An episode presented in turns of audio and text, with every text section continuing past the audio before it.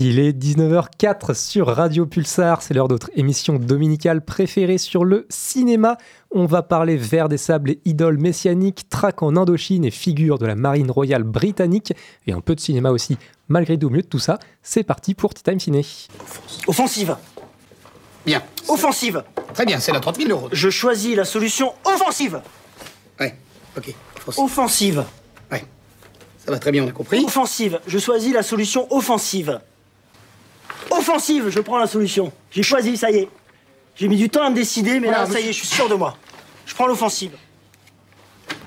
Faire ta gueule. Ok. Ladies and gentlemen, ladies and gentlemen, your attention, please. Bienvenue dans Tea Time Ciné. Est-ce que je peux avoir un peu d'eau, si ça ne vous dérange pas? Vous devez prendre une tasse de thé. Excellente idée. Il faut un thé divin. Va.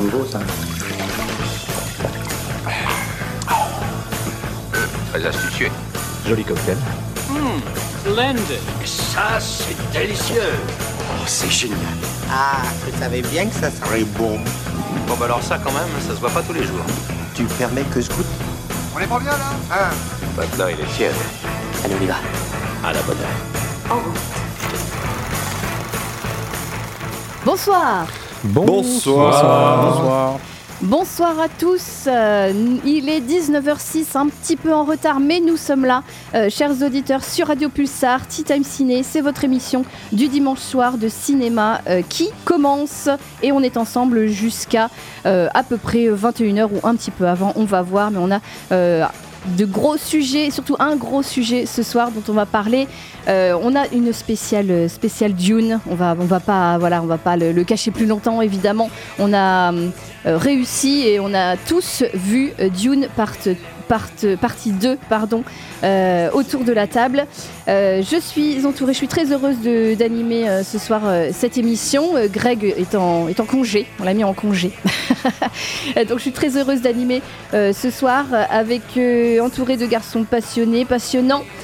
Et, je commence par mon petit camarade à ma gauche, Antoine. Salut Antoine. Bonsoir Alice, bonsoir à toutes et à tous. Tout va bien Antoine? Parfaitement, belle semaine de cinéma que, que celle-ci. Oui, je suis assez, assez contente et assez fière de moi d'avoir euh, d'avoir réussi à, aller voir euh, Dune, parce qu'il faut quand même un petit peu de temps euh, devant soi pour aller voir cette, cette grosse sortie ciné de la semaine, mais aussi de l'année, parce que c'était quand même un, un film très attendu euh, par, par tous les, par tous les, les fans de, de cinéma, par, par tous les, voilà, je pense tous les fans de Villeneuve, tous les fans de cinéma.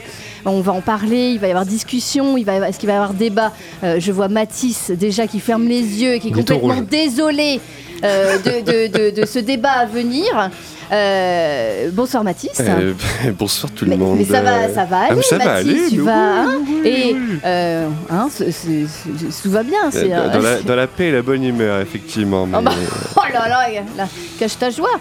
ah, mais, mais on, on verra ça tout à l'heure. On verra ça. On va pas spoiler nos, On nos, va pas nos spoiler avis nos même. avis. Euh, Mathis, euh, le programme de l'émission va, enfin c'est Antoine qui, qui le dira, mais tu vas nous parler de, de deux films. Dune évidemment, on est tous euh, autour de cette table à l'avoir vu, euh, mais aussi d'un autre film. Antoine va, va nous dire le programme. Je suis entourée aussi de Quentin, notre réalisateur euh, préféré. Salut Quentin. Salut, désolé Antoine, je me suis trompé de micro au début. Ouais, mais pas grave. Du coup, t'as parlé dans le vide. On l'a entendu quand même. Oui, oui, après on l'a entendu, et puis ce sera peut-être coupé pour la rediff, mais euh, j'admets mes erreurs même quand on les entend pas, c'est beau. Mais- Je suis, je suis humble, je suis quelque part le Lissan Al Gharib. Ah carrément, ah carrément. D'accord, on en euh, est oui, là. C'était écrit. C'était écrit. C'est une forme d'humilité. Ouais, je- oui, oui, une bien belle. Non, Bonsoir.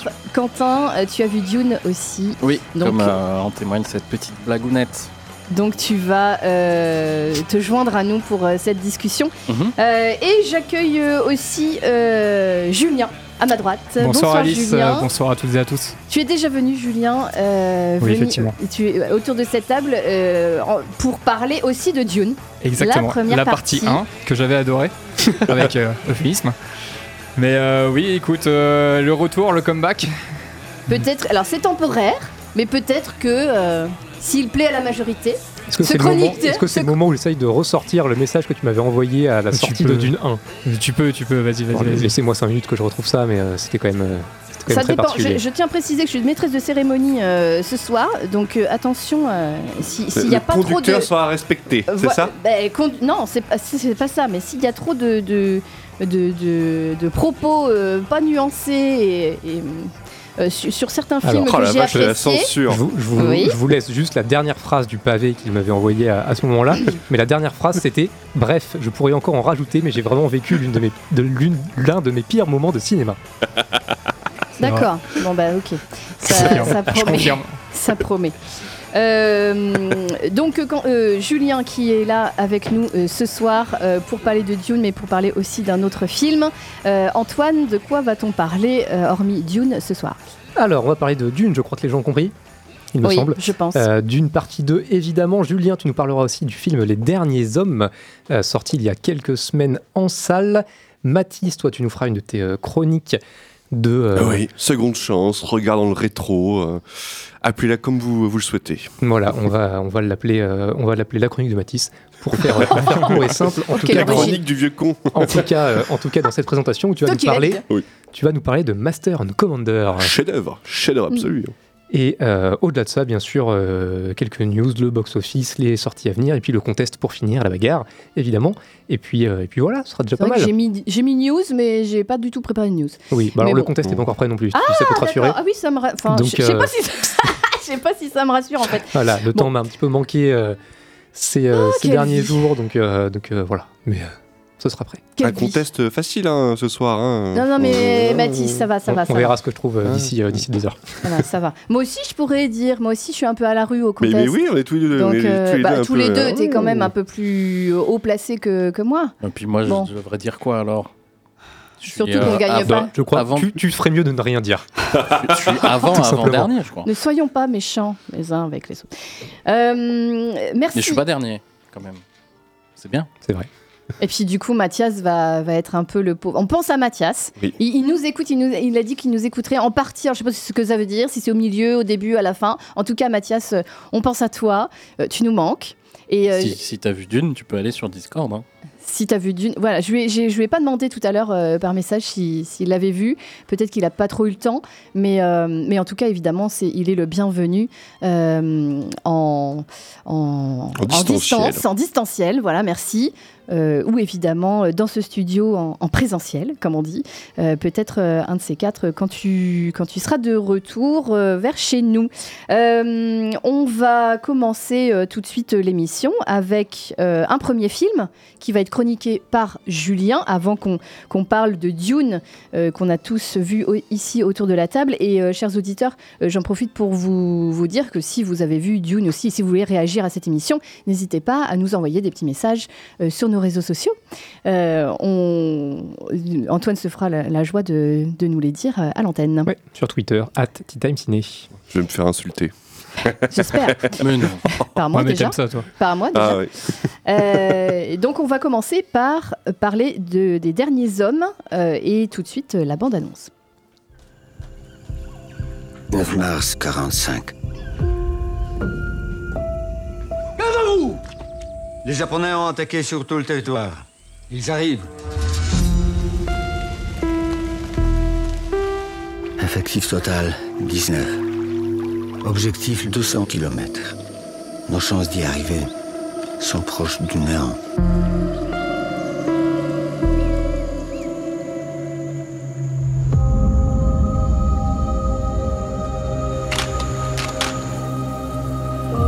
Le sort, c'est acharné sur nous.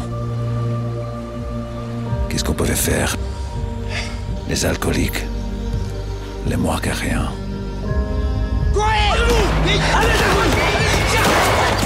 On a juste des hommes paumés dans la jungle. Il n'a plus de règles. Plus de chefs. C'est compris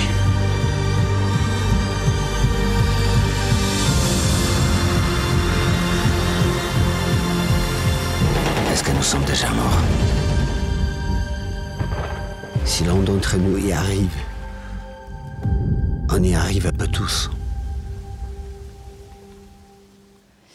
Le dernier des hommes, c'était la bande-annonce et euh, on enchaîne tout de suite avec l'avis euh, du film euh, par Julien. Alors, Les Derniers des Hommes, c'est un film de David Holofen. Euh, c'est le quatrième long métrage de ce réalisateur français. Il avait notamment travaillé auparavant sur Nos en 2007, Loin des Hommes en 2014, avec notamment à l'affiche Viggo Mortensen et Reda Kateb. Il avait également retravaillé avec Reda Kateb en 2018 avec Frères ennemis. Et donc là, sur ce film Les Derniers des Hommes, il s'attaque à une histoire vraie l'histoire euh, en mars 1945 de la fuite d'un groupe de légionnaires français dans la jungle indo-chinoise, attaqué par l'armée japonaise qui s'empare donc de cette colonie française. Et donc on va suivre euh, durant euh, ce périple la fuite de, ces légionnaires qui tentent de rejoindre désespérément des bases alliées au nord, un peu plus au nord de l'Indochine en Chine. Et c'est un film de deux heures film au casting euh, cosmopolite, international et sans nom ronflant. Euh, les acteurs principaux, on a notamment euh, Guido euh, Caprino, Andrzej Chipra, Nuno Lopez. Alors, forcément, donc casting international, tout simplement pour donner cette portée réaliste au fait que ce soit des légionnaires, donc des hommes qui viennent de l'étranger et qui servent pour l'armée française. Et donc euh, la portée de ce film et euh, notamment bah, son titre Les derniers des hommes s'explique euh, donc très rapidement.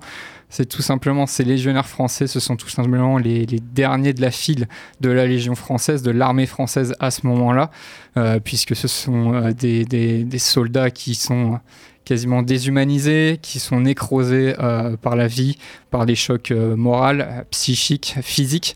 Ce sont des blessés, ce sont des hommes nécrosés par des addictions, notamment l'alcool et qui se retrouve donc euh, abandonné par euh, l'administration française en mars euh, 1945.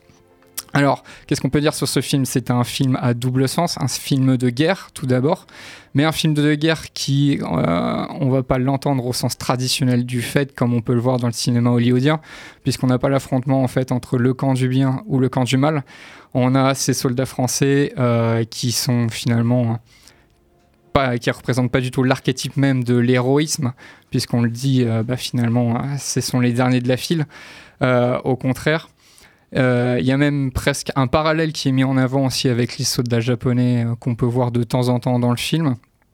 Et au final, euh, on cherche pas à les mettre en avant face à eux.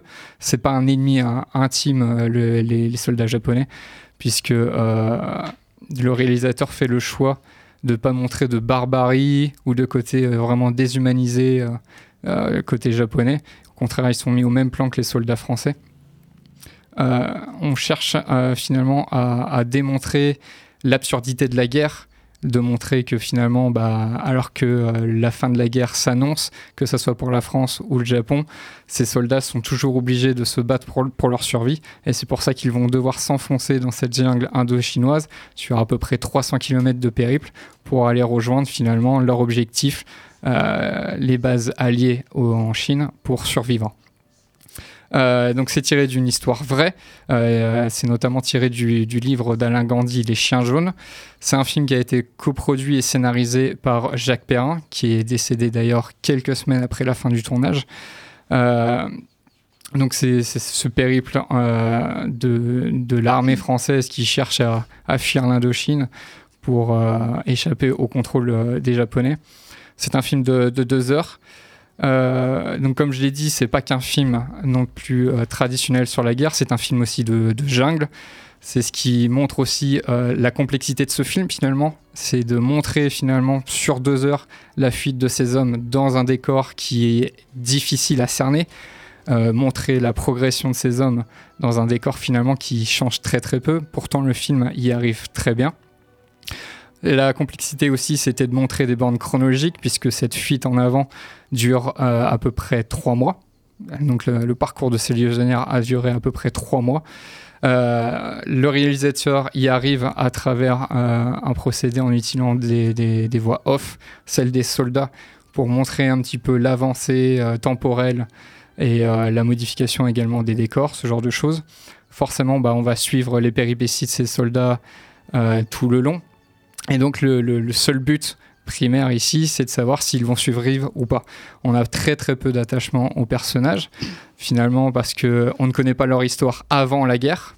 alors que, d'après les, récits euh, des historiens, ce sont des hommes qui sont des véritables vétérans de guerre. Ils ont connu des campagnes à post euh, pré-seconde guerre mondiale, des campagnes dans notamment les, les territoires coloniaux euh, français.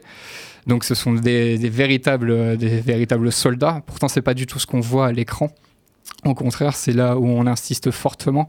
Les relations entre nos personnages, elles sont définies euh, justement par leur relationnel. Donc on a très peu de, plans euh, sur euh, le visage de ces hommes, ou au contraire, ce sont surtout des plans larges pour montrer finalement les, affrontements, que ce soit moraux, idéologiques, de ces hommes.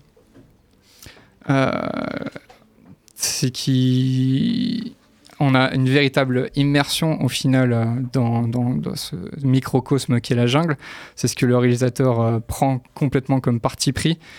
D'ailleurs, il le dit lui-même, le film a été filmé dans la jungle amazonienne, cette fois en Guyane pour des raisons pratiques, puisque le film a été tourné en 2021-2022. Donc là, c'était compliqué de tourner dans les jungles euh, finalement qui correspondent au film, donc en Asie du Sud-Est, en raison des contraintes liées au Covid. Mais euh, justement, il dit que cette expérience-là de tourner dans la jungle, finalement, ça a servi pour la mise en scène du film, puisqu'ils sont été, ils ont été finalement très très surpris par les conditions euh, presque apocalyptiques qu'on a dans, dans la jungle. Ça a été euh, techniquement très très compliqué. Euh, même en termes de communication, il le dit lui-même, c'était compliqué de parler juste euh, avec des techniciens à un mètre d'eux, tellement la pluie qui s'est abattue. euh, donc sur les périodes de, tournage du film était intense et finalement cette immersion bah, des techniciens et des acteurs a servi à donner une réelle immersion et une réelle véracité au film. Dans ce film, les, dialogues sont également essentiels. Euh, puisque par exemple le personnage de Lémiotte, qui est l'un des personnages principaux, même si euh, finalement il n'est pas si mis en avant que ça, euh, bah, c'est ce qui permet d'entrer dans l'esprit du film.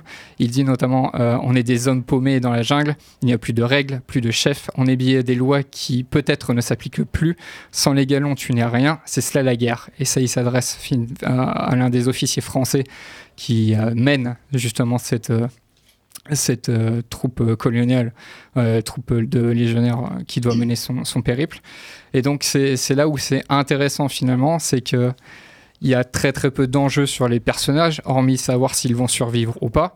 Et donc c'est un film qui va s'ouvrir sur des enjeux plutôt métaphysiques, le rapport à la mort, finalement, qui s'adresse finalement comme un personnage principal du film, puisque on va, on va regarder finalement euh, au fur et à mesure de leur péripéties bah, la mort au fur et à mesure de, la plupart des personnages qui va resserrer le groupe et amener finalement un petit peu plus d'enjeux sur les derniers euh, personnages qui seront encore en vie.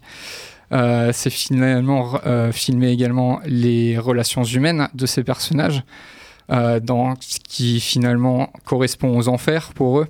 Et donc c'est de savoir si en faisant l'expérience de la souffrance, est-ce que ça va les rapprocher ou au contraire ça va les diviser?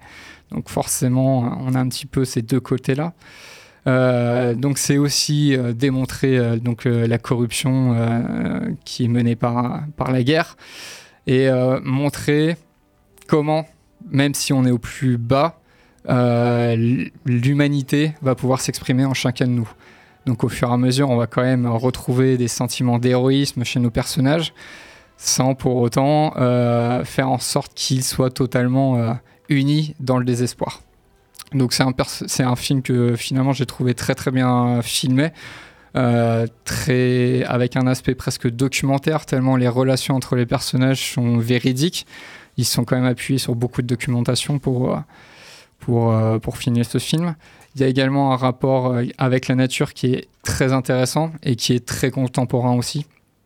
Euh, on a aussi, euh, à travers cette relation avec la nature, quelque chose de très mystique, où on a par exemple un personnage qui est un personnage local dans le film, un Laotien, qui n'était pas en plus acteur, hein, il a été casté pour apporter quelque chose d'encore plus véridique, encore plus immersif à cette troupe.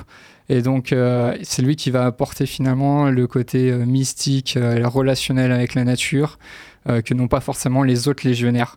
C'est pour ça que c'est quelqu'un, c'est un environnement qui est complètement inconnu de ces hommes-là et qui vont devoir s'adapter et finalement faire un avec cet univers pour pouvoir survivre et s'en sortir.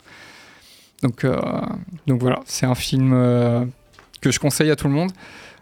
Film français qui euh, finalement peu banal.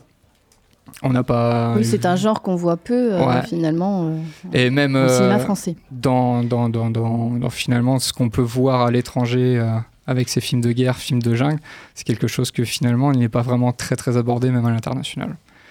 Donc je crois qu'il est encore au cinéma, en tout cas sur Poitiers, au TAP jusqu'à jusqu'à mardi. Donc si les gens ont l'occasion d'aller le voir, je leur conseille. Donc euh, les gens, ont- ont, euh, ils vont voir un film de guerre ou pas forcément. Il n'y a pas de, de trop de scènes un peu, euh, un Il y a peu, un peu quelques scènes, il y a quelques scènes d'affrontements entre justement ces légionnaires français Mais et les pas soldats l'enjeu japonais. Mais c'est pas gen- de, de- montrer ça, quoi. Enfin, cette partie-là de, de la guerre. non, non, pas Mm. du tout, non.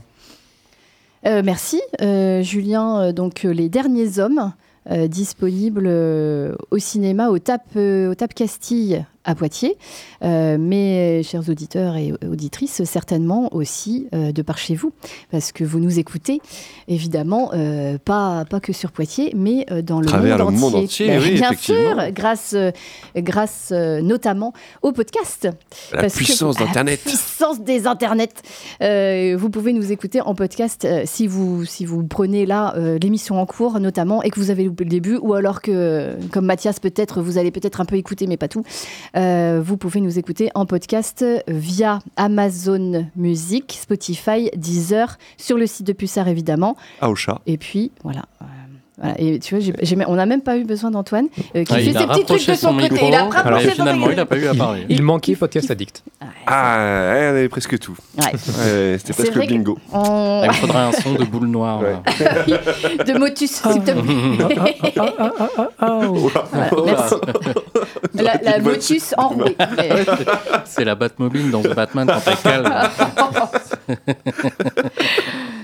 Euh, vous nous écoutez. euh, on rigole, on rigole, on- on pas rigole, on très rigole. longtemps. hein. Bon, ça suffit, euh, Mathis. Tu vas pas. Ah, quel rabat-joie. Déjà rabat-joie Ça je suffit, je hein. vois les fourches et les torches là au loin arriver pour, euh, pour venir me chercher là. Oui, oui, oui. Ah Bah, là, on va t'attendre en bas, directement, Ah bah, euh, c'est je pense, sûr. en bas du Je studio peux de, pas avoir de protection euh, Bah, si, il arrive jusqu'en bas. hein. Ouais. Ah bah, sympa. Ça menace de me passer à tabac maintenant. Il est 19h27 euh, sur euh, Pulsar. Vous écoutez Tea Time Ciné. Euh, on est en direct dans les studios de Pulsar. Si vous nous vous écoutez maintenant, vous prenez maintenant l'émission en route. C'est Julien qui vient de parler des derniers hommes, film français qui est au Tap Castille à Poitiers. Et puis ben voilà, on va faire une petite pause musicale avant avant avant la demi-heure qui va s'annoncer un peu épique. Euh, la partie 2 de Dune, on va en parler euh, juste après euh, une, musique. On a tous vu ici. Si vous l'avez aussi vu et que vous voulez parler voilà, vous voulez parler du film, vous voulez dire un peu votre avis sur le film, vous n'hésitez pas. Je pense à, nos camarades qui sont pas avec nous. Je pense à Jeanne. Alors Jeanne, elle va le voir, il me semble, demain soir. Donc elle va peut-être pas dire son avis, mais, en tout cas, elle peut réagir. Bien sûr, Jeanne, on t'embrasse. Elle peut réagir aussi avec nous. Greg, il court. Je sais pas ce qu'il fait. Il court au marathon, donc il court au marathon. Je sais Bah, non, il passe sur la conversation. C'est vrai qu'il euh, parle en conversation. Je ne sais pas si Greg l'a vu déjà, euh, Dune. Euh, je pense à Maxime et Milady, peut-être qu'ils l'ont vu euh, aussi cette semaine.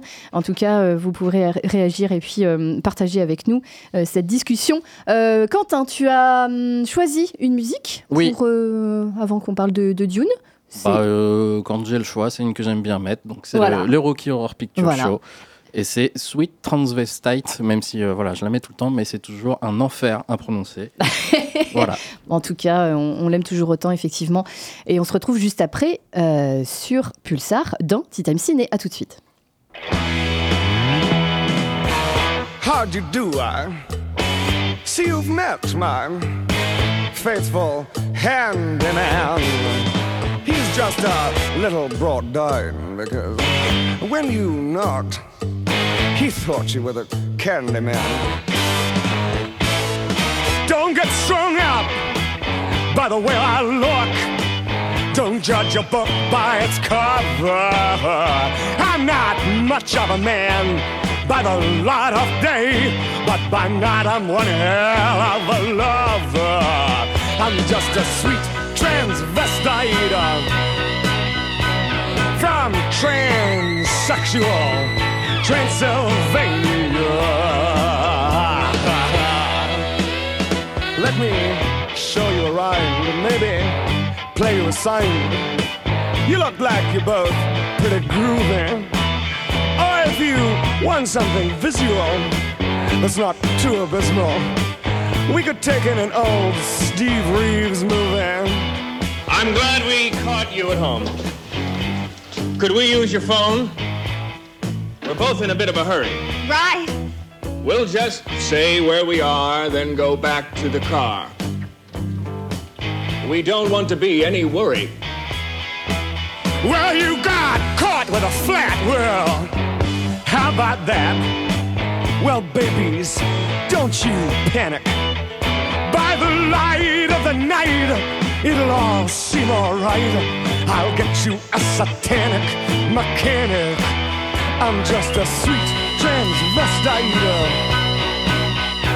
from transsexual Transylvania. Why don't you stay for the night? Night. Or maybe a bite. Night. I could show you my favorite obsession. I've been making a man with blonde hair and a tan, he's good for relieving my tension. I'm just a sweet transvestite uh, from transsexual Transylvania. Hey, hey, I'm just a sweet transvestite uh, from transsexual Transylvania.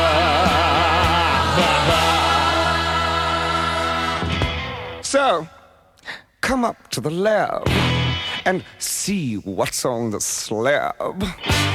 I see you shiver with anticipation. But maybe the rain is really to blame. So I'll remove the cause. but not the symptom.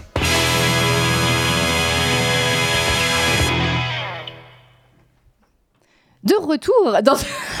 sur Radio Pulsar dans TM Ciné. Euh, C'est vrai on que c'est toi. qui faisait la- C'est la reprise, oui, La reprise, c'est toi. Vas-y Antoine, vas-y. Vas-y parce qu'on a quelque chose à, à ajouter euh, sur Rocky Horror Picture Show qu'on vient d'écouter. Oui, absolument. Donc, on vient d'écouter un morceau du, record, du Rocky Horror Picture Show. Pardon, c'est compliqué à dire. Et encore, Euh, t'as pas dit le nom du morceau. Ouais, mais je me rappelle plus. Vas-y, dis. C'est Sweet Transvestite. Ouais, voilà. Euh, un plaisir. D'anglais ça?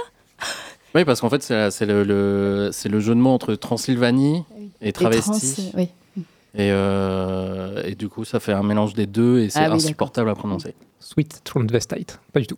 Euh, bref, The Rocky Horror Picture Show qui sera visible en salle au Dietrich ce vendredi 8 mars à 21h30. Euh, soirée spéciale, ils le font à peu près une fois par an au, au Dietrich. Mais, euh, mais voilà, soirée animée Oui. comme, euh, Comme comme, euh, comme aux États-Unis, ils le font beaucoup. Mm. Et, comme euh, au Dietrich, ils le font. et comme au aussi. Dietrich, ils le font à peu près une fois par an. Euh, soirée animée, donc voilà, sortez, euh, sortez vos, ah, venez Vos avec, euh, votre journal, Mm. euh, votre bonne humeur bien sûr, puisque, puisque voilà, c'est euh, séance animée où on reprend un peu les séquences, les séquences cultes du film avec des bénévoles euh, qui, euh, qui a- font, pas, font de l'animation également dans la salle pendant la séance. Et, euh, et pour l'avoir fait une, une fois il y a quelques années, c'est vraiment très très cool. D'autant que le, le film en lui-même est aussi, euh, aussi super. Donc voilà, pour cette séance-là, euh, réservation fortement conseillée directement au Dietrich, puisqu'ils n'ont pas de, de réservation en ligne. Mais euh, voilà, réservation fortement conseillée, puisque c'est systématiquement complet. Voilà, c'était pas forcément prévu, mais c'est ça la magie des talents de radio. De Pulsar. C'est vrai que j'avais Le pas fait gaffe. collectif, que- mais ouais, mais C'est ça. vrai qu'on est très talentueux, faut le dire. Hein, non, mais on peut se, on peut se dire. bah si, Mathis. Oui, oui, euh, Ah ouais, enfin, nous, on vrai. parle pour nous. Après, toi, Oui, je- franchement, en, Ah bah, bon. témoigne le retour Non. de musique qui était vraiment. euh, il a failli bien se passer, mais il fallait. euh, Oui, voilà, c'est toujours, toujours quoi. bien calé, bien cadré, toujours parfaitement préparé. C'est euh, c'est Oui. la devise de c'est nous. C'est nous, c'est tout nous. Bah Voilà. oui. Il est 19h34, vous écoutez Time Ciné sur Radio Pulsar, peut-être en direct et peut-être en podcast euh, partout euh, autour de l'univers. Euh, et on va s'attaquer au gros morceau de Dune, deuxième partie. On est tous autour de la table à l'avoir vu, Quentin, Mathis, Julien, Antoine et moi-même, et peut-être aussi chez vous, chers auditeurs. Donc n'hésitez pas si vous avez des petits avis, des, des remarques, des commentaires à, à nous faire. On sera ravis de les dire à, à l'antenne et de partager euh, aussi avec vous, bien sûr, parce que c'est votre émission. Et c'est ça, on- ça on ne dit pas assez à Time Ciné. Euh, et ben, on va tout de suite écouter la bande-annonce de Dune. Tout va bien. Je suis là, je suis là. Ça faisait longtemps que t'avais pas fait un de tes cauchemars. Raconte-moi, de quoi tu es arrivé Ce ne sont que des fragments. Rien n'est clair. Vous combattez les Harkonnen depuis des décennies. Charge Ma famille les combat depuis des siècles. Ton sang à toi vient de ducs et de grandes maisons. Ici, on est tous égaux. Ce qu'on fait, on le fait pour que tous en profitent. Eh bien, j'aimerais beaucoup être ton égal. Je te montrerai peut-être le chemin.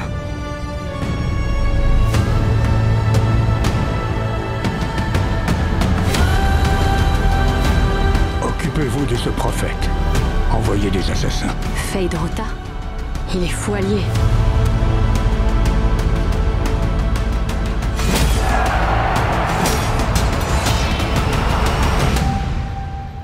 Je vois les avenirs possibles, tous en même temps. Et dans nombre d'entre eux, nos ennemis s'imposent. Mais je vois un chemin. Il y a une toute petite brèche.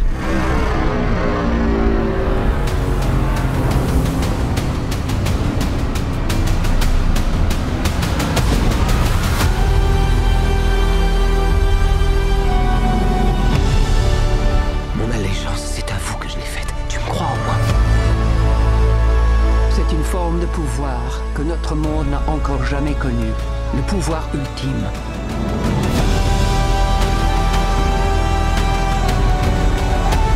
Je veux que tu saches, je t'aimerai jusqu'à mon dernier souffle.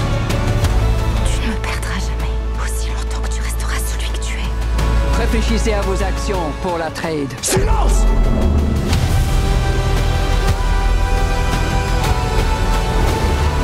C'est par cette prophétie qu'ils nous réduisent en esclavage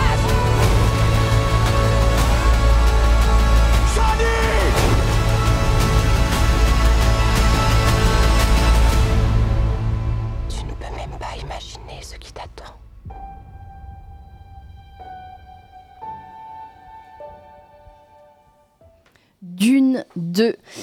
Euh, De voilà, 2 de 2. Bande-annonce de Dune 2 avant qu'on qu'on discute tous ensemble de ce film, ce film tant attendu euh, de Denis Villeneuve après euh, la partie 1 qui est sortie en, rappelez-moi, 2021 2021 Oui, je 21, crois, ouais. ouais, Il y a 2021. quelques années. Euh, 2021, ce qui est une bonne, euh, euh, une bonne trajectoire pour euh, cette saga. Permettez-moi d'exprimer en guise d'introduction, les garçons, parce que après ça va, ça va fuser un petit peu dans tous les sens. Euh, moi, j'ai été vraiment euh, enjouée euh, de, par rapport à cette saga, ce débordement de, déjà de, de décors incroyable, l'immensité, ce travail de son complètement euh, immersif. Euh, l'appel des vers dans le sable. Alors bien sûr, il y, en a beaucoup de, scènes comme ça, mais euh, dans, une grosse salle avec un, gros système de son, c'est quand même assez... euh, assez génial euh, à, écouter. Je me suis laissée complètement embarquer, moi, dans cette, dans cette fresque majestueuse. L'immensité, les tourments d'un héros, les inévitables batailles de territoire, les guerres de religion, le sous-texte évidemment actuel, l'espoir d'un peuple, la foi aussi. Euh, je ne cache pas mon émotion à repenser à, ce film, à cette projection. Euh, lors de la projection même, dans, le, dans le- ce temps présent et aussi après. Parce qu'en fait, moi j'ai- quand même un, euh, une émotion particulière par rapport à ce film et par rapport au cinéma en général.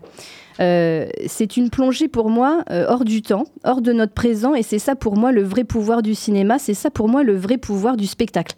Le cinéma comme pur divertissement, comme un ancrage unique dans un univers euh, magique de science-fiction, voilà, imaginé dans un autre monde.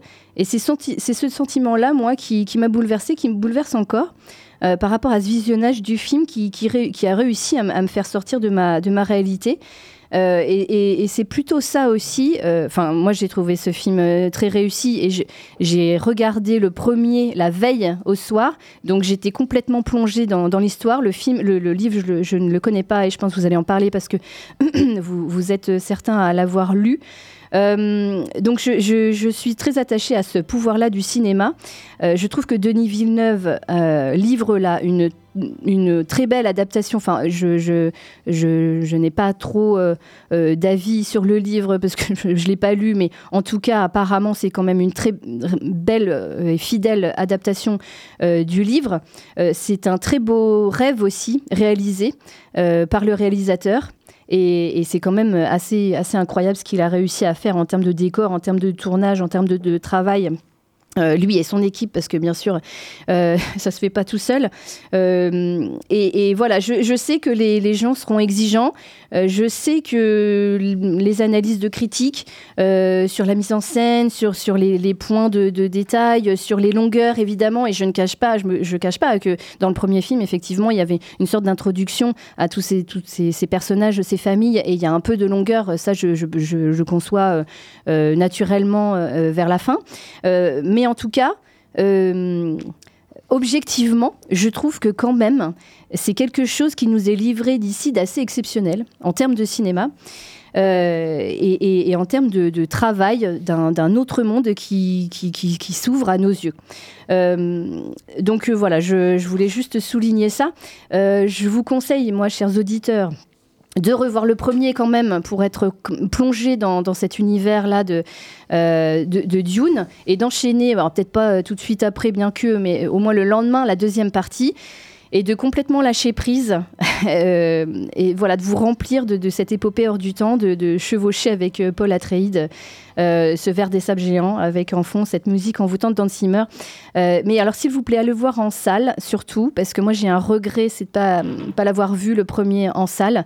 Et euh, voilà, choisissez une salle avec un, grand écran, un gros son qui, euh, qui, qui, vous découlera, qui vous décollera du siège, parce que c'est vraiment une expérience assez incroyable. Vous adhérez ou pas, effectivement, euh, vous adhérez pas au, au genre, n'y allez pas, mais, et je parle pas du casting, euh, c'est même pas du 5 étoiles, là c'est du 30 étoiles, euh, qui, est- assez incroyable, où il y a un, Timothée Chalamet qu'on verra partout, et je pense euh, que d'ici 5-10 ans, on recevra un Oscar. Je, je, mets ma main un peu à couper là. Voilà, il y, a- des défauts, peut-être, mais moi, ce que j'ai ressenti lors de cette projection-là, c'est, assez, assez incroyable. Voilà, c'est, c'est un, un ressenti euh, assez personnel, mais pour moi, euh, c'est une réussite totale. Voilà, je vous laisse.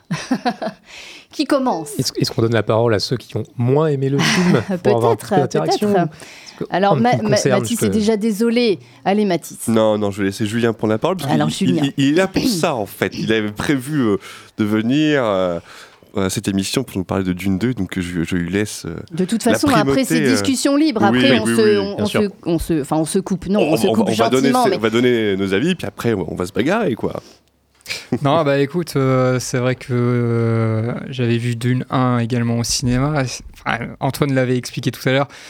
J'ai vécu peut-être la pire expérience cinématographique à l'époque. J'avais trouvé ça d'une longueur, mais mortelle, honnêtement. Au bout de 45 minutes, je pense que j'avais envie de partir. Ce sentiment-là, fort heureusement, je ne l'ai pas retrouvé sur ce deuxième euh, film. Euh, je trouve que même la, partie introductive de cette deuxième partie est vraiment intéressante. On n'a pas vraiment trop de, redites sur le premier film, donc l'enchaînement se, se fait bien. On entre directement dans la culture des Fremen, donc c'est ce que j'ai apprécié. On a presque un parallèle qu'on peut faire avec euh, l'entrée dans la culture des Navis dans Avatar. Oh, attention, quand même. Ah, euh, presque, presque. euh, Calme-toi, Mathis. Ouais, je- Ah si, j'entends.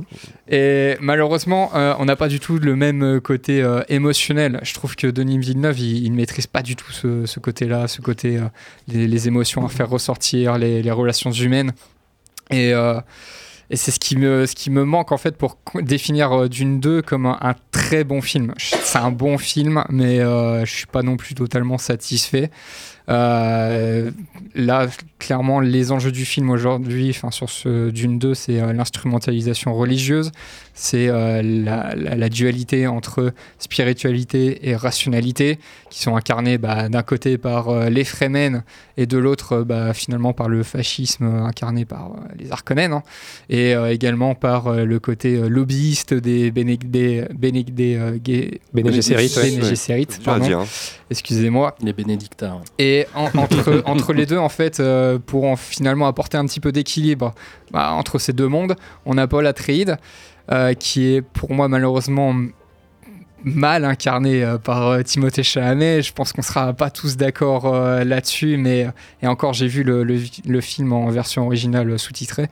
euh, parce que je pense qu'en version française c'est encore pire, hein, rien qu'en- d'entendre la, la bande, euh, la bande annonce VF, là, ouais. C'est vraiment pas terrible, mais je trouve qu'il voilà, il, a du mal à incarner ça et euh, Denis Villeneuve, dans sa manière de le mettre en scène, a du mal aussi à le mettre en valeur, puisque bah, on suit le, par- le parcours finalement presque mystique de Paul dans cette deuxième partie pour euh, obtenir le pouvoir, euh, venger euh, sa famille. Sauf que euh, il épouse pas totalement ce côté euh, mystique. Au contraire, il est constamment là à le rejeter, à, être d'accord avec euh, Shani euh, dans le film, euh, à dire que finalement, bah non, lui, il n'est pas là pour ça.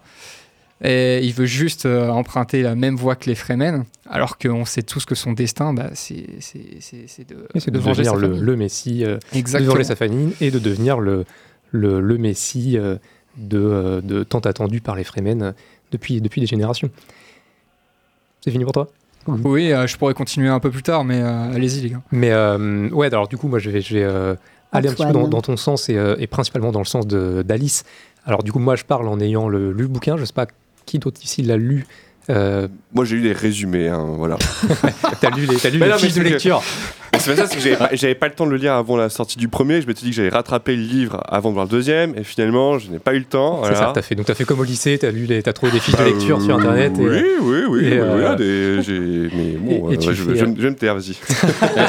Moi, je l'ai pas euh, lu, mais je connais de, de- de différents euh, t- transcriptions sur d'autres médias, de jeux. De, euh, j'ai lu des bribes parce que mon frère avait le bouquin, mais euh, je l'ai jamais lu en entier.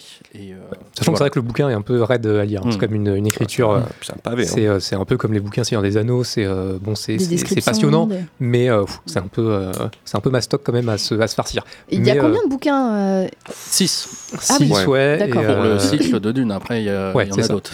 C'est ça, c'est 6 Ah, pour on va dire l'histoire euh, principale.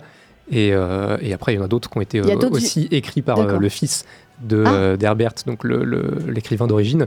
Mais, mais sachant que même sur les 6, c'est, euh, c'est plusieurs millénaires. Euh, les deux premiers sont, euh, sont avec, euh, avec Paul notamment, et, et en gros les personnages qu'on peut retrouver là dans le film.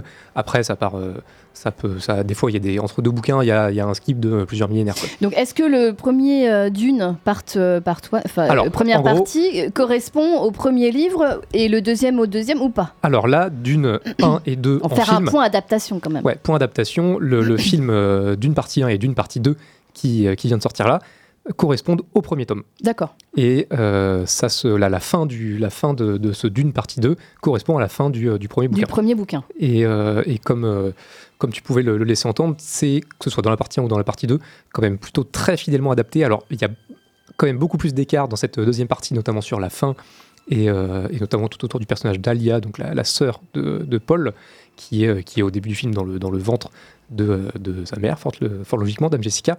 Donc euh, là, il y a un petit peu plus d'écart par rapport au bouquin, mais euh, globalement, c'est quand même très proche.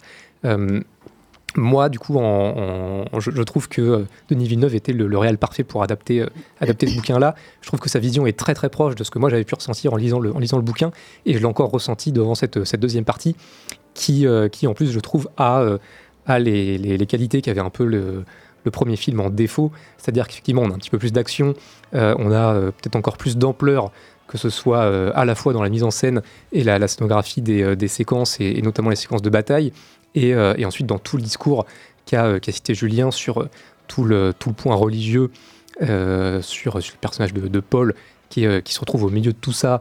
euh, qui, qui est attendu comme le Messie par les Fremen, déchiré. qui est euh, Mm. déchiré entre sa, sa quête de vengeance et, euh, euh, et tout ce qu'on on veut, veut faire faire de lui.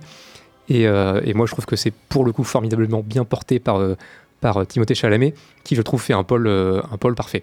Dans le bouquin, il a 17 ans, c'est un jeune adolescent qui se retrouve du coup un peu perdu, alors qu'il est encore en, en plein deuil, en quête de vengeance par rapport à ce qui est arrivé à sa famille dans le premier film.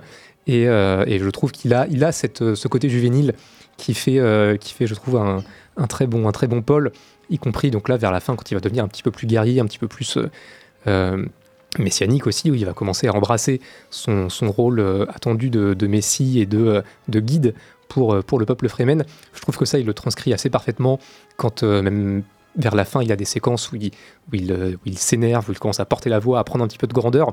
Je trouve qu'il a cette, cette justesse d'avoir une espèce de grandeur qui pour l'instant est encore un peu fragile.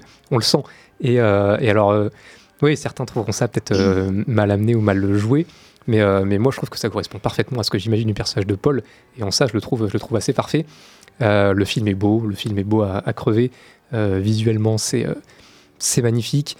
Il y a un jeu sur, sur les, les- rapports d'échelle qui était déjà, je trouve, très bien maîtrisé dans le premier, qui, qui là, les, les encore, si ce n'est si encore plus.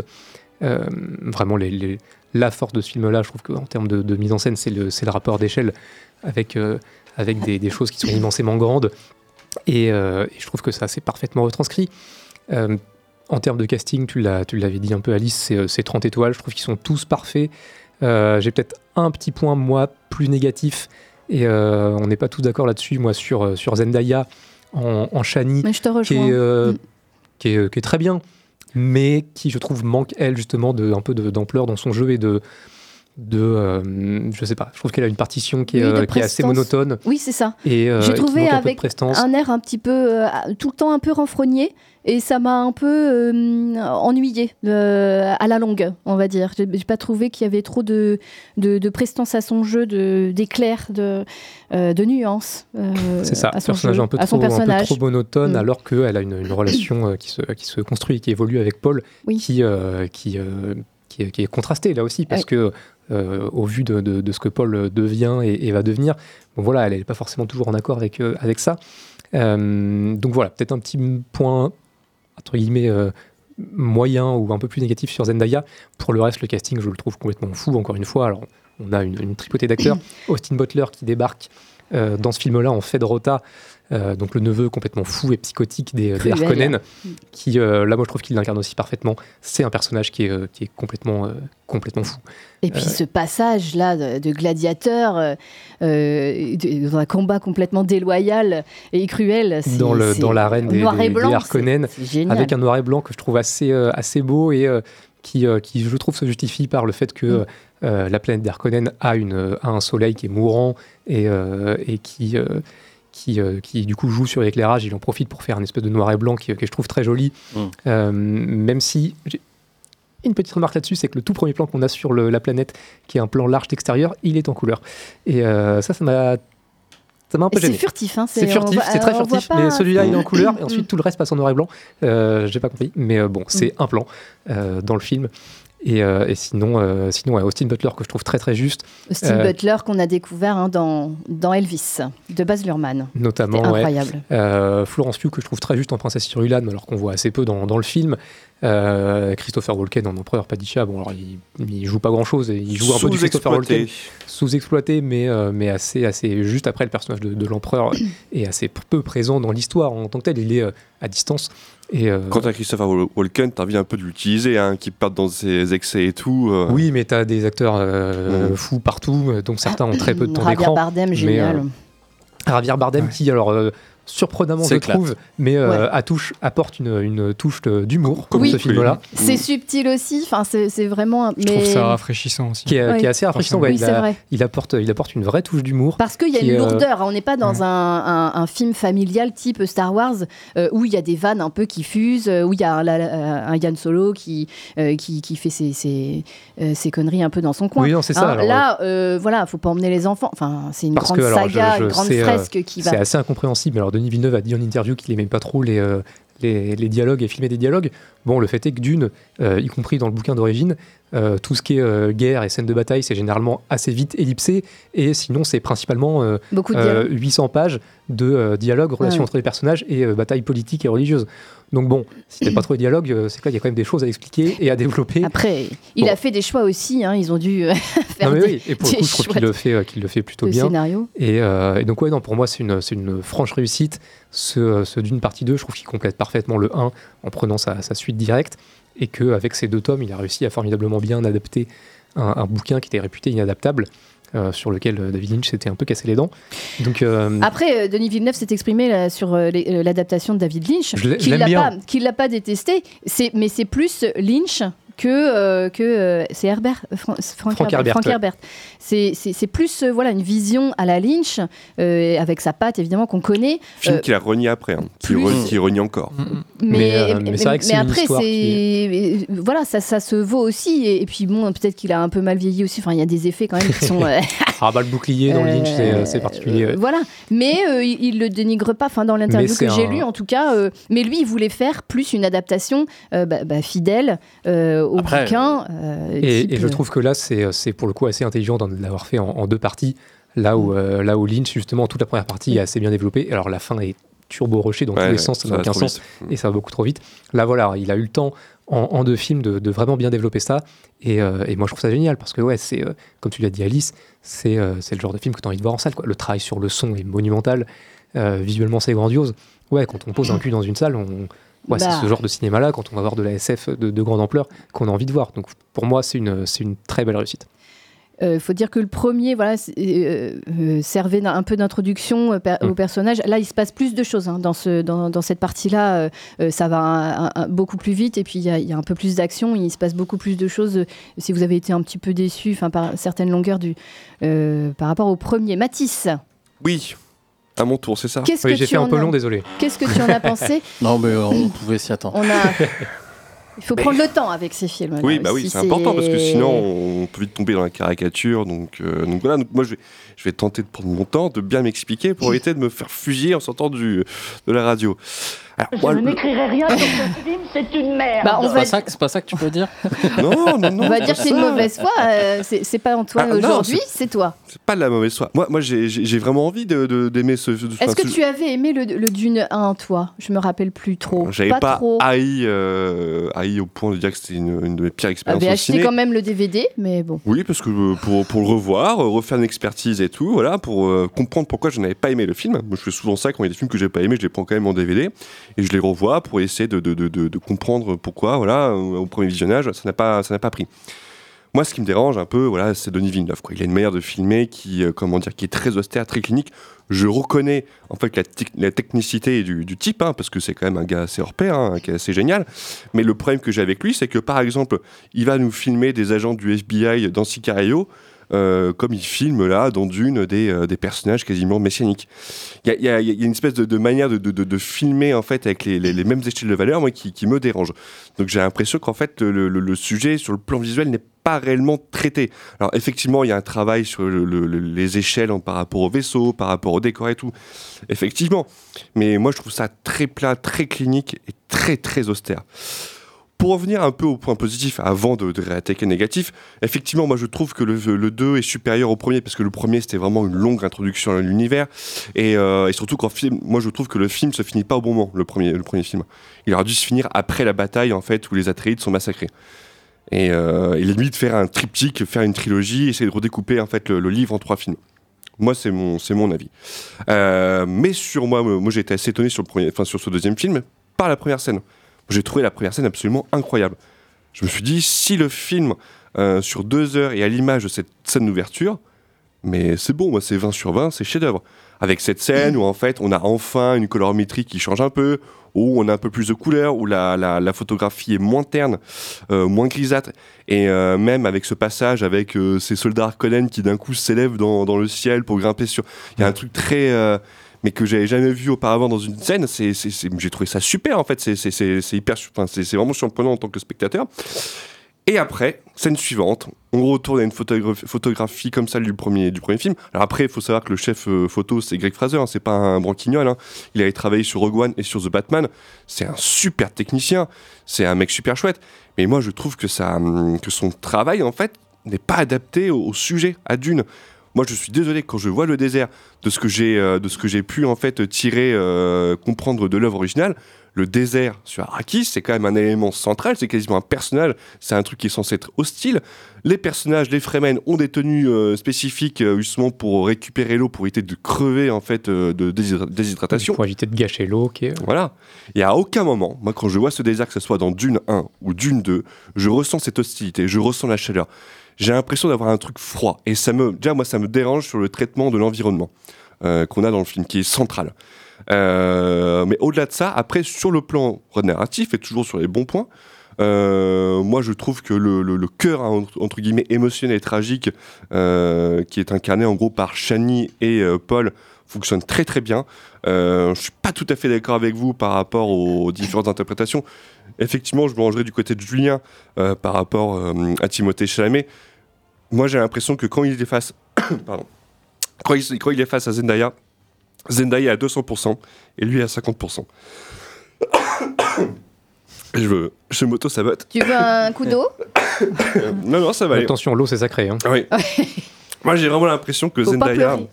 Alors, en plus, euh, Villeneuve l'avait dit après le premier film que le deuxième film serait surtout euh, centré sur Shani. Et ça se ressent parce qu'elle est le contrepoint de Paul et Bah, voit ce que va dans le, devenir dans Paul. le premier, on la voit quasi, quasi pas. hein. Oui, on la voit que dans les euh, visions qu'il voilà. a. Dans des voilà. flashs la un peu à la, fin. à la toute fin, ouais. Mais moi, je, je- je- heureusement que Shani est là parce que c'est son personnage, c'est le personnage de Zendaya, moi, qui m'emporte et qui manque dans cet univers-là. Parce que j'ai beaucoup de mal en fait avec Paul. En fait, j'ai beaucoup de mal. Enfin, je trouve que justement, comme tu le disais, Julien, Villeneuve n'arrive pas en fait à le rendre ce côté en fait prophète messianique et leader. Il y a une scène qui est, capitale dans le film. Une scène où il est face aux Fremen, où il est censé en fait euh, fédérer ce peuple et être leur sauveur et tout. Et alors, je pense que c'est lié en fait à la scénographie de la scène et au choix de mise en scène que, fait Villeneuve où c'est filmé, voilà, c'est des grands plans larges, filmés à la taille. A à aucun moment, en fait, on ressent que Paul prend le pouvoir à ce moment-là. On n'a n'a pas d'effet de mise en scène qui montre, en- qui montre en fait cette, cette transition. C'est parce que c'est pas vraiment qui prend le pouvoir à ce moment-là. Paul, il est, euh, il est euh, annoncé et, et, euh, et déjà la plupart des Fremen sont, en tout cas pour la, la vieille génération, on l'a pas évoqué, on en a parlé un peu en off, mais, euh, mais sur, le côté, sur le côté messianique, il y a les, les, les Fremen, on va dire, un peu de l'ancienne génération, qui eux sont très attachés à cette, à cette histoire-là et qui vraiment l'attendent comme le Messie. Et, euh, et on a la plus jeune génération, notamment Shani, qui eux sont là, bon, ces histoires de, de- de grands-parents, euh, bon, c'est bien, c'est sympa, mais euh, non, nous, on va se, on va se débrouiller nous-mêmes. Et bon, ces histoires de Messie et de machin, bon, merci, mais non merci, quoi. C'est aussi Et, géographique d'ailleurs. Et c'est aussi Oui, géographique. Et, mais il y a aussi le fait que ouais, la, la jeune génération est quand même beaucoup moins impliquée là-dedans que, que la- la- l'ancienne génération. Et, mais bon, il y a déjà, on va dire, une bonne moitié, euh, voire un bon trois quarts des Fremen qui, de toute façon, sont déjà vendus à la cause de, euh, de Paul avant même qu'il ait commencé à prendre un petit peu de, pouvoir. Et, euh, et dans cette séquence-là, il commence, oui, effectivement, à prendre le pouvoir, mais, mais lui-même, on n'est pas encore convaincu. C'est, c'est un, c'est, ça reste encore un jeune homme qui, euh, qui commence à, alors, un peu, un peu pas péter les plombs, mais commence à, à, voilà, commence à, à intérioriser. Et, euh, et à sous l'influence de sa mère aussi, avec cet enfant qu'elle porte il va et devoir prendre qui- ce, euh, ce, ce poste-là, ce pouvoir-là, mais euh, lui-même on n'est pas encore complètement convaincu. Et euh, c'est là où je disais que oui, il y a encore une certaine fragilité en lui et, euh, et qu'on on ne ressent pas encore complètement ce, euh, ce côté euh, meneur d'homme, parce que il- la, il ne la- pas encore. La, la nuance aurait pu être apportée justement par le point de vue de Villeneuve. Parce que moi, je suis désolé, cette espèce de plan là, au milieu de la foule, on voit Timothée Chalamet s'exciter de marcher de droite à gauche et défier tout le monde. Mais moi, je, je trouve, j'ai l'impression de voir un ado en fait immature qui pète sa crise. Et effectivement, peut-être que C'est ça, le cas. mais ça correspond. C'est exactement mais ça. Sauf, oui, oui, mais sauf que on est d'accord que quand même, on a, on a, il y a d'autres œuvres cinématographiques qui ont pu représenter, représenter ce genre de scène où il y a des tropes en fait, en fait de, de représentation. Et on a l'impression que Villeneuve, il fait en gros le petit malin, il dit, ben moi je vais pas faire comme les autres, je vais filmer ma scène à ma manière. Et c'est tout à fait respectable, c'est des choix qui euh, en fait sont liés justement à ses envies de, mise en scène, et c'est respectable. Sauf que quand on est habitué à avoir certains clichés de représentation, c'est vrai que là, moi, je comprenais pas trop ce qui se passait dans, la scène, dans cette scène. Et j'ai l'impression que le mec était là, regardez, c'est moi, Denis Villeneuve, je ne fais pas comme les autres. Et le problème, c'est que moi, ce sentiment-là, je l'ai aussi sur la scène de bataille finale, sur comment géré le final du, du film. Parce que moi, je suis désolé, quand pendant une heure, on nous prépare à une bataille finale d'une ampleur dingue, et que ça se résume à 3-4 plans, vraiment filmés de, des, plans encore très larges, où euh, en plus, on, on- il y a peut-être un plan où on voit enfin la, splendeur des, des, des, euh, des vers des sables. Parce que ça, c'est un gros problème aussi. La scène où, euh, où Paul chevauche son premier vers des sables, j'étais assez, comment dire, moi, bah, en plus, la scène, il l'avait dévoilée sur YouTube. Moi, j'ai été un peu déçu parce que, mais putain, mais, mais c'est une putain de bestiole. Je veux du rapport d'échelle. Fous-moi une contre-plongée, je veux voir cette bestiole, je veux la voir, je veux euh, voir la majesté de cette créature. C'est dit d'ailleurs dans le film, ils disent que le, le ver que chevauche Paul, c'est le, plus gros, ver qu'on ait jamais vu et tout. Mais en fait, par rapport à ce qu'on avait déjà eu comme exemple sur le premier film ou euh, sur le début du deuxième, on n'a pas de rapport d'échelle. On s'en rend pas compte. Alors oui, certes, on le voit au très loin et tout, on s'imagine que ça va être une grosse bestiole, mais on n'a pas d'élément de comparaison finalement. ça, ma- ça, ça manque pas forcément. Moi, j'ai trouvé, enfin, j'ai trouvé qu'il y avait quand même une, une espèce de sensation comme ça de, de grosseur, de grandeur, de de de euh, de, de, Et, de euh, monstre quoi, qui, qui déboulait comme ça. Et il y a, Et alors, moi, j'ai on a- j'ai pas la sensation de euh, de vouloir en voir plus. On n'a peut-être toujours. pas l'impression côté dans de qu'effectivement la c'est le mer. plus gros, mais euh, on n'a peut-être pas effectivement l'impression que dit que c'est. c'est le euh, plus gros, d'ailleurs. Il Il dit que c'est un qu'il est très gros. gros. Très gros, ouais. ouais. Il dit qu'il est très gros. Euh, Est-ce qu'il est plus gros que dans le premier? Effectivement, on s- Ouais, ça, enfin, euh, j'en sais rien. on s'en fout un Mais, peu euh, aussi. mais je trouve quand même que sur- notamment sur cette séquence-là, euh, bon, il arrive à le monter. La séquence dure, dure bien 3-4 Six minutes. minutes. Ouais. 6 minutes. Euh, où, euh, où on, le, on le voit ensuite, on est complètement perdu, où il essaye de Ouais. s'accrocher à la peau. On sait pas on est où perdu, la- on est dans la le tête sable. et où est la on, euh, queue. on sait pas vraiment si effectivement euh, Ouais. on est du côté de la tête, de la queue. On sait pas vraiment si on est. sait non plus, mais- On sait pas vraiment si on est sous le Mm. sable, juste à la Ouais. limite, si on est en dehors et que c'est juste la Ça, poussière tout autour qui balance, qui fait qu'on est. Et euh, il finit par s'accrocher et y, arriver. C'est une séquence qui dure 5 minutes, qui moi je trouve en plus est visuellement enfin, assez impressionnante, y compris dans, euh, dans euh, le fait qu'elle nous perde. euh, tellement, euh, tellement il a l'air de basculer sur la peau du Tellement verre c'est dans tous les immense. C'est sens. c'est et, impressionnant, impressionnant parce que c'est immersif. Ouais. Là, le choix, c'est être immergé avec le, le personnage sur sa prise de contrôle du truc. Et Sauf le que moi, son, moi je le vois en sur, fait. la, sur la fin, sur, à la fin de cette séquence-là, on le voit chevaucher le, le verre et bon, il, Enfin, est, tout, il est tout euh, petit. non, oui, euh, mais d'un plan en plongée de très loin, non, il y a pareil. un petit plan où on voit un peu plus Et près, euh, et on le- voit qu'il est, avec, bon, il est avec tout un, petit, avec, un, avec un verre, en fait, tu le vois pas. En fait, il est juste sur du sable. Enfin bon. Oui, mais bon, tu vois que, tu vois Voilà. que Paul, il est Moi- minuscule dessus, par contre. Moi, ce que je voulais dire par rapport à cette, cette- cette scène-là, qui est l'exemple parfait pour moi, c'est que quand même, Dune, c'est quasiment un récit mythologique au sens où il y a des étapes, en fait, un grand récit, mais euh, comme on a pu voir dans la mythologie grecque et tout.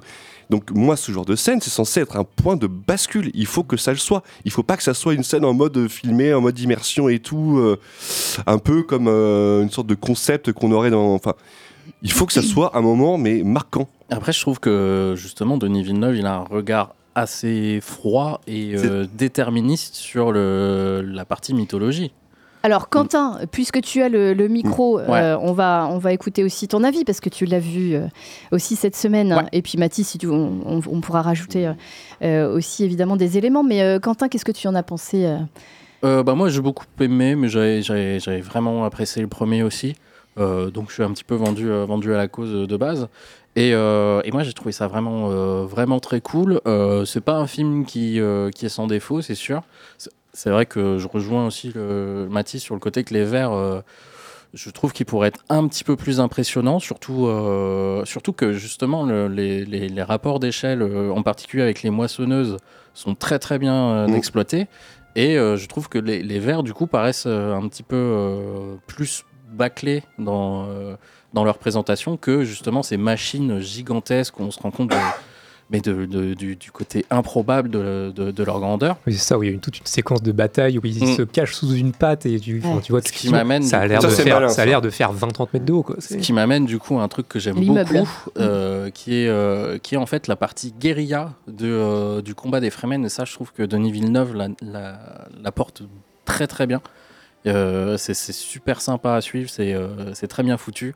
Euh, là où justement les grosses bastons, euh, c'est euh, c'est assez éclipsé et c'est vrai que ça peut être frustrant, en particulier quand, bon, c'est vrai qu'un des plans de bataille en plus c'est une redite d'une des visions de Paul du premier. Bon, c'est intéressant, mais c'est vrai qu'en en- d'un point de vue spectacle, ça peut être un peu décevant. Euh, mais bon, c'est un choix comme un autre. Il préfère se concentrer sur la politique. Et, euh, et justement, comme je disais, euh, c'est que même les- le, le côté religion messianique, même les parties psycho, psychédéliques qui sont, qui sont là, elles sont très, très, très dans une vision politique des choses, dans une vision déterministe. Très rationnelle. Très rationnelle. Mais, mais pourtant, c'est quand même des choses irrationnelles, mais dans, Oui. dans une vision où, euh, où, c'est un, déterminisme poussif. Quoi. Euh, je ne veux pas spoiler euh, ce qui se passe, mais même euh, la manière dont, cette spiritualité est amenée, dont même ces choses surnaturelles sont amenées, ça reste un déterminisme, étant donné la manière dont, ça fonctionne dans, la tête de Paul. Moi, c'est aussi un autre problème que j'ai eu avec le film, c'est que justement le, passage où, où Paul euh, vrille un peu, en fait, on, on comprend qu'il il lui arrive un truc où on a déjà compris, ça, ça arrivait à, sa mère avant, que euh, ça a l'air de quand même bien casser le crâne des gens euh, à qui ça arrive. Et donc, on comprend que ouais, il, a changé de personne, enfin de, de personnalité, que c'est plus tout à fait la même personne. Et ça, c'est. on l'accepte, mais le film le montre pas, le souligne pas non plus vraiment très très bien. C'est un peu dommage. Bon, après, voilà, c'est pas, ça n'a pas besoin d'être parfait non plus. Et, euh, et euh, où est-ce que j'en étais? Je sais pas, mais en tout cas, pour rebondir sur, sur le point que tu évoques là, c'est vrai que moi, ça a été une de mes, de mes petites déceptions dans ce film-là. C'est justement, effectivement, tu dis, le, moment où, euh, où le personnage de Paul euh, shift, euh, parce que parce que c'est un moment où il est censé acquérir, euh, en gros, les, euh, à la fois les, les souvenirs de, euh, de dizaines, voire de centaines de générations en arrière, et euh, avoir la capacité euh, entre guillemets définitive, même s'il avait déjà des visions, de, en tout cas de, voir le futur, en tout cas d'avoir des visions du futur beaucoup plus poussées. Et, ça, c'est vrai que dans le bouquin, c'est une séquence qui est extrêmement psychédélique, extrêmement développée, où effectivement, on conçoit que à un moment T, en, un instant, il acquiert les souvenirs de mille générations et, euh, et en plus la capacité de voir euh, euh, de manière assez claire dans le, dans le futur. Bon voilà, c'était ça que je Et, voulais euh, pas spoiler. Ouais, tu l'as dit un petit peu. Mais fait que c'est déterministe parce qu'il a tout Mais le- euh, oui, effectivement, c'est un moment. euh, Toutes c'est, les c'est générations, le moment, en fait, où, le moment là, où, il, où il shift et où il devient, euh, euh, en tout cas, un- entre guillemets, un, un autre personnage ou en tout cas différent, ça c'est sûr. Et, euh, et c'est vrai que ça c'est extrêmement vite évacué et en tout cas on le comprend pas vraiment tel quel. Tout En tout cas, suite, ouais. dans le film, c'est pas présenté complètement comme ça. Euh, et euh, et c'est vrai que du coup la transition avec euh, avec la fin, comme tu le dis, on l'accepte. Mais alors comme ça, ça n'a pas vraiment été développé. En tout cas, c'est comme ça que c'est présenté dans le bouquin. Dans le film, pas vraiment. On n'a pas tout ce, tout ce développement-là qui nous est montré et expliqué. Et, et c'est vrai que du coup, bon, on accepte que bon, il a l'air effectivement un peu différent. Il commence à prendre un petit peu d'ampleur et de pouvoir. Et bon, il est un petit peu Et plus, un petit peu plus euh, perdu. mm. Mais ça, c'est c'est très vite évacué, pas vraiment expliqué. Et, euh, et c'est vrai que ça, c'est dommage. Et, euh, et je trouve que ça pêche un petit peu sur la compréhension du personnage sur la fin. En fait, on l'accepte parce qu'on a vu ce que ça a fait à sa mère, principalement. En gros, oui. Mais lui, on voit pas ses effets euh, sur lui directement, on voit juste les répercussions, quoi. Mais parce que je pense qu'aussi il a une résistance. Enfin, c'est quelqu'un qui est vraiment euh, euh, dans, dans, dans ces tourments là qu'il n'arrive pas à, à gérer. Euh, je- c'est pour, c'est- je pense que c'est pour ça qu'il a hum, essayé de faire un petit peu plus dans, dans le subtil et puis pas, pas nous asséner comme ça. Ah, ça y est, il boit le machin et puis ça y est, il, il- il devient complètement quelqu'un d'autre et puis on le reconnaît pas euh, que au début du, du, du film et puis à la fin. Enfin, ça n'aurait pas trop de sens et puis euh, euh, pas trop d'intérêt et, ça, aurait été un peu grossier. Je pense qu'il est toujours un petit peu dans cette, euh, cette résistance-là aussi, ce personnage. C'est peut-être ça aussi qu'il a, voulu, qu'il a voulu montrer. Après, effectivement, ça peut être un peu, un peu rapide. Euh, et, et puis quand il est euh, devant cette assemblée des Fremen, là, puis qui, euh, qui, qui voit l'avenir, et puis ça y est, euh, où, où son statut est un petit peu, où il impose un peu son statut. Bon, bah là, on se dit ah oui, d'accord. Donc en fait, il a complètement, complètement changé. Et après, et après pas complètement non plus, parce qu'avec Zendaya, je sais plus son personnage, Shani. Shani, ouais. Shani, bon bah il, est- il- il est aussi terrassé par, par, par, par cet amour qui, qui, qui, qui est là, qui est présent et qu'il ressent. Euh, bon, moi ça m'a pas ça m'a pas dérangé, mais quand on lit quand on a lu le bouquin, effectivement, ça peut paraître un peu rapide. Bon, disons que c'est enfin, plus ce côté que, alors des fois je, reproche à des bouquins, et je le à des films, et je le reproche aussi un peu là, c'est que, euh, bon, effectivement, c'est, euh, ça paraît être une information qui nous manque un peu si, euh, si on ne connaît pas l'histoire originale. Mm. Ou en tout cas, c'est ça, on l'accepte, mais on comprend pas complètement, mais bon, bah ok, de toute façon. Ouais, C'est- c'est pas non plus ta gueule, c'est magique, enfin, mais, euh, euh, il- il, faut, il faut aussi remettre les choses à leur place. hein. Oui. Je pense que ouf, euh, ça, ça reste quand même assez, assez euh, énorme. Euh, Est-ce que vous voulez rajouter quelque chose? On ne pourra pas euh, en parler pendant Ouais. toute, les- toute l'émission. Quentin Ouais, moi je voulais rajouter vite fait, euh, Parce que- bah, juste déjà pour, pour ce sujet-là, euh, il y a un autre tout petit détail que je trouve assez intéressant, c'est que euh, il y a aussi la notion de, de- de drogue dans tout ce qui est psychédélique, tout ce qui est spirituel là-dedans, où il y a toujours aussi ce petit soupçon de qu'est-ce qui est euh, en finale euh, les, des effets psychotropes, qu'est-ce qui est des, des choses qui sont suggérées finalement, et, euh, et on n'est jamais vraiment sûr. bah, par exemple, est-ce qu'il a, est qu'il a fait un gros bad où il a vu tous ses ancêtres, ou est-ce que c'est vraiment le cas ou- ouais. et il y a toujours ce petit questionnement qui est assez intéressant. Mais je voulais revenir en fait, au, au fait que c'est centré beaucoup sur la politique. Et euh, là, par contre, c'est un truc qui est vraiment super intéressant sur le film, euh, avec les, différentes notions de, politique et de morale, où, en fait on, présente des espèces de, de fascistes de l'espace euh, complètement. bah, c'est littéralement noir et blanc, même dans une scène du film, c'est- manichéen au possible. Et alors, ça, c'est la force aussi du bouquin, mais la subversion de ça avec, avec un, héros qui en fait devient lui-même. bah, avec une pensée euh, fasciste euh, d'extension et d'expansion euh, euh, dans toute la galaxie, de, conquête, euh, de, vraiment avoir cette critique de la création de leaders, de la, création de, figures charismatiques. Et, euh, aussi, bah, au passage, la critique de, toutes les autres euh, dimensions assez, euh, terribles qu'on peut avoir, euh, qu'on pouvait déjà avoir à l'époque de l'écriture du bouquin, mais qu'on a aussi en ce moment. Et euh, il y a des, il y a des choses en particulier dans les, les thématiques du film, dans les, différents personnages qui rappellent euh, malheureusement euh, notre monde euh, bien, bien réel, y compris bah, ne serait-ce que dans le, le, désert et l'ambiance Moyen-Orient qu'il peut y avoir, où, vraiment c'est ces côtés de, de guérilla qui se battent contre des, des- espèces de, de, mastodontes de technologie. En face et qui se font écraser, mais qui luttent et qui ont une tentation euh, de, fanatisme religieux face à, l'horreur qu'ils vivent. Bon, c'est quand même quelque chose qu'on a, pas mal. Et du coup, le, le film a, malgré lui, parce que je suis pas sûr que ce soit le but de Villeneuve non plus, un, un message qui est, euh, ou en tout cas d'un questionnement qui est assez intéressant vu le, le, le- le monde contexte actuel. actuel. le Bah, on peut actuel. pas, on peut pas s'en empêcher. hein. C'est Bah ouais, ouais. c'est On peut pas sûr s'en que empêcher, et c'est là-dessus, c'est c'est vrai Ça, c'est hein. c'est un point fort du film, je dirais Mm. même malgré lui. Mais c'est vrai que c'est. Euh, euh, La fin, euh, Ça, c'est déjà le cas dans, fin, dans l'œuvre originale. Et c'est vrai que là-dessus, alors on peut pas dire qu'elle était vraiment précur- précurseur parce que bon, c'est quelque chose qui est pas nouveau dans le, Non. dans le monde réel. Oui. Mais, euh, mais c'est vrai que là où le là où l'œuvre est, est très intelligente et euh, enfin est très euh, aussi intelligente et euh, je trouve que le film le, le retranscrit bien, c'est effectivement tout ce côté critique de, de de l'homme providentiel, du sauveur providentiel, de la de la figure euh, figure messianique. Et en particulier du colon, quoi, parce que c'est vraiment le. et ça, et ça bon, sans, sans spoiler d'une 3, parce qu'on n'y en est pas encore, mais ça va prendre encore un petit peu plus d'ampleur dans, dans la suite de l'histoire. On va s'arrêter là euh, pour euh, Dune. Vous écoutez Radio Pulsar, euh, Tea Time Ciné. Est-ce que voilà, vous, est-ce que vous êtes frustré au point par rapport à des éléments que vous vraiment vous vouliez rajouter ou pas? Euh, Mathis, Julien Non, c'est quoi? Il y a juste la, la, la, la- la- comment dire, la réception critique, que ce soit presse ou public, qui, qui m'interroge, parce qu'il y a un consensus, en fait. Et euh, c'est c'est assez impressionnant de voir à quel point le, le- le film fait Un consensus positif Consensus positif. Extrêmement positif. Oh, bon, il y a pas mal d'articles aussi qui sont, Il y a qui sont de- plus négatifs. Ouais, hein. il y a de tout. Même- Sur oh, Inter, ils tout, sont hein. pas, Mm. pas, pas trop pour, je crois. Mais... moi, moi, si je peux juste résumer vite fait ma pensée, je, je pense à Greg qui nous écrit là sur. euh, Non, mais sur, Greg, euh, il a un a priori aussi à la base. Enfin, voilà. non, mais voilà. Je pense qu'il y a des gens aussi Non, qui non, n'ont pas aimé Dune 1 et, et qui sont complètement hermétiques aussi à, à ce, à ce- bon, à, à ces films-là, ce, euh, peut-être à ce genre, enfin à ce cinéma-là en tout cas, euh, qui évidemment sur le Dune 2 euh, vont pas tout d'un coup euh, aimer le film. Enfin, ça me semble assez, logique. Moi, le reproche que je lui fais, c'est que je, je sens en fait qu'on égratigne la puissance en fait du, du, du récit, tu vois.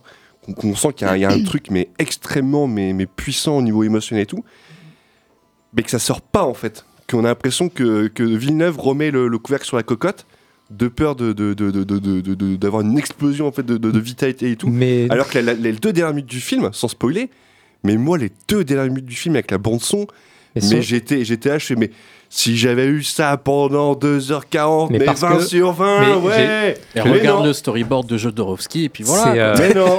mais non, mais parce J'ai que- j'ai ça juste pendant deux minutes à la Là, fin, que- je fais mais putain, là, pourquoi tu vais te- remets le couvercle, Denis? J'ai l'impression te- qu'il est constipé le mec. Là, ce que je vais te répondre, et, euh, et peut-être qu'à ce moment-là, tu l'aimeras encore plus, c'est. euh, mais euh, attends la suite, parce que ce qu'il faut pas oublier, c'est oui. que là, c'est Alors- deux films qui adaptent le premier tome, qui est du coup euh, Alors, une ouverture de l'univers. Justement. Et, euh, et, et dans le premier tome, c'est déjà ça. Et, et oui, tous ces, tous ces points qui sont évoqués à la fin du film, mais oui, ce sera c'est développé dans le tome Mm. 2 du bouquin et dans la suite de l'histoire. Là, on est encore qu'au premier tome, entre guillemets, on a eu deux films, mais, euh, mais oui, ça ne reste qu'une ouverture à cet univers avec plein de thématiques très développées qu'on a envie d'être, euh, de voir exploser, mais ça arrive dans la suite de l'histoire. Alors, juste- on n'a même pas vu l'utilisation de l'épice. Justement, Oui, en plus, oui. Oui. euh, pense. ouais. ça brille. Mais bon. Ouais. Euh, ça brille dans le sable.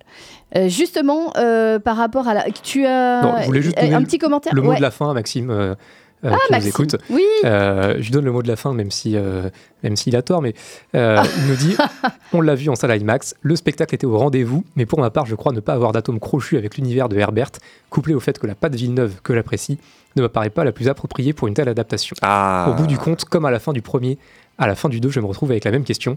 Ok, et Oh, non. Non, si, si, non, non, non, non, non, non, non, très très bien. Donc, Voilà. Maxime, d'accord avec, non, mais euh, avec la, la, la, Mathis non, la patte Villeneuve n'est pas forcément adaptée pour ce genre de récit. du Voilà. Est-ce que, est-ce que, que Non, non, Milady, est-ce que Milady a le, a le, a le même, euh, euh, le ne même avis euh, Tu m'envoies un petit texto, euh, Milady. Euh, Peut-être que tu as le même avis que Maxime et du coup, on sera pas d'accord, mais c'est pas grave.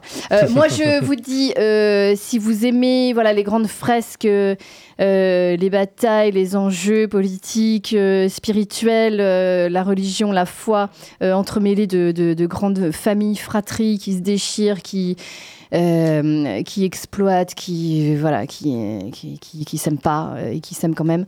Euh, allez-y, c'est des décors grandioses. Allez-y en salle. Alors voilà, ça je, le précise. Je voudrais juste pour terminer, si on peut, Quentin, il y a une petite interview, enfin une, petite, juste une, ouais, c'est une interview, c'est je l'ai chopé de ce- chez nos amis confrères Combini, confrères, moi je dis, euh, je dis- j'ai les collègues même. Allez, on a- ah, on a bah la non, mais là presse. ça y est, je- euh, qui, qui l'ont interviewé et euh, sur la suite de Dune, sur la saga, euh, je il en dit un petit mot, euh, Villeneuve, si on peut l'écouter. Peut-être qu'il faut monter un peu le son, je sais pas. Ouais, pas de souci. C'est parti. J'ai passé de la première partie à la deuxième partie sans aucun. pas eu une heure entre les deux. J'ai vraiment littéralement passé du premier au deuxième film. Comme cinéaste, je me dirais c'est une bénédiction parce que j'étais heureux de. J'ai commencé le deuxième film un peu fatigué. J'ai besoin de, de me retirer un peu, de réfléchir. Le troisième film est, en écriture, mais je vais retourner sur Arrakis quand, je vais avoir un scénario solide. Ça va prendre un temps. C'est normal. Et, euh, et je verrai d'un bon œil de faire un autre film avant de retourner sur Arrakis, euh, juste pour euh, ouvrir les fenêtres et faire entrer un peu d'air frais. Parce que j'ai passé beaucoup de temps dans le sable.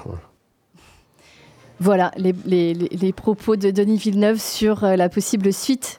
Euh, une autre partie de Dune, euh, peut-être euh, donc. Bah, en tout cas, c'est prévu, il a envie et, oui, et et je puis, pense qu'il le, puis- fera, et mais puis c'est le projet, le rêve de toute une vie. Moi, je. il faudra je- attendre encore un peu, malheureusement. Ouais, je, je, je pense. En tout cas, voilà, il, il est en salle, il est en salle en VO, en VF, en, en IMAX, en, partout autour En de chez vous, en ice, partout autour de chez vous.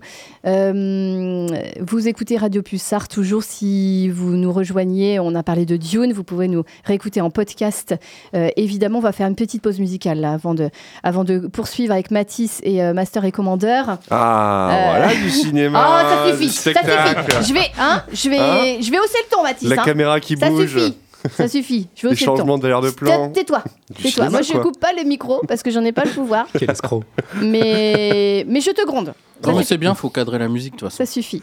Donc on cadre la musique. Ah oui, il y a un petit temps de. Ah, on va- entend des petits, des petits bruits de des, sable. des petits là. bruits de sable qui, qui Ah, commencent. l'épice. Un bâton de pluie. Euh, la, la musique de Hans Zimmer, euh, qui est tout au long de ce, Qui de ce film de Dune, qui est majestueuse. Merci. Et on se retrouve Qui juste incarne après le récit, du coup. Dans, dans Ciné sur Radio Pulsar. À tout de suite.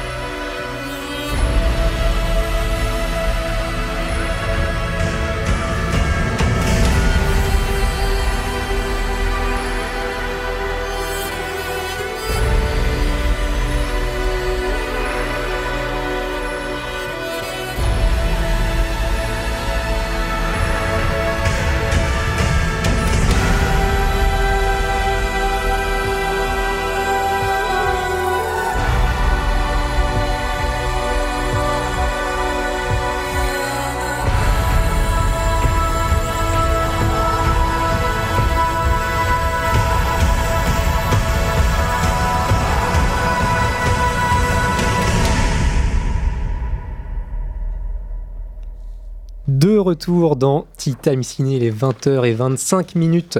On vient de s'écouter Kiss the Ring, euh, extrait de la BO de Dune 2, composé par Hans Zimmer. Très belle BO qui, euh, euh, je trouve, accompagne effectivement très bien le, le film, assez, euh, assez varié également dans. Et qui n'est- et pas sans rappeler, je trouve, une autre musique d'Hans Zimmer d'un film des années 2000 que, que j'apprécie tout Avec du particulièrement. blé. Euh, Hein avec du blé. Avec du blé. Tout à fait. Ah, mais c'est qui- soirée, là, ce soir, là. et, et, et voilà, qui, qui a des, petits, des petites résonances. Tu trouves je que ça a des résonances avec le Gladiator? Tout à fait, tout cas, avec, ce- ce avec. Lisa Gérard un peu en fond comme ça. Ah si, moi je trouve que cet extrait particulièrement me fait un petit peu penser à, à- à cette musique-là. Mm. Bah réécoutez euh, Gladiateur, Lisa Gérard. Et puis euh, je trouve que c'est, ce n'est pas euh, sans, sans comparaison, en tout cas. Dans la vibe. Un peu. Moi je trouve. Pas l'instrumentation. Euh, on continue. Bref. Euh, on continue, on va continuer euh, sur Pulsar Time Ciné, toujours jusqu'à 21h, avec un autre film, avec Russell Crowe. Ah ouais. Pas dans Gladiator, mais dans Master et Commander. Il y a un Russell Crowe qui pétait la forme à l'époque, il était tout beau. Mais euh, c'était, c'était un petit peu ses, ses belles années. Mais oui, c'était Hein, ses belles c'était années. belles années euh, Voilà. de Russell Crowe. Euh, c'est un film de de Peter Ware, Weir, ouais, Peter ça- Weir, Master super, and Commander, super oui. cinéaste aussi. Je te laisse euh, chroniquer Ah, le, oh, on peut- ce J'ai la- film. j'ai la ah bande- oui, la bande-annonce. On a la bande-annonce. Si elle part. Allô? Si elle part. Ah, Parce que là, on l'a- le, le trailer est censé être parti. c'est parti. Ah. c'est qu'il y avait un blanc.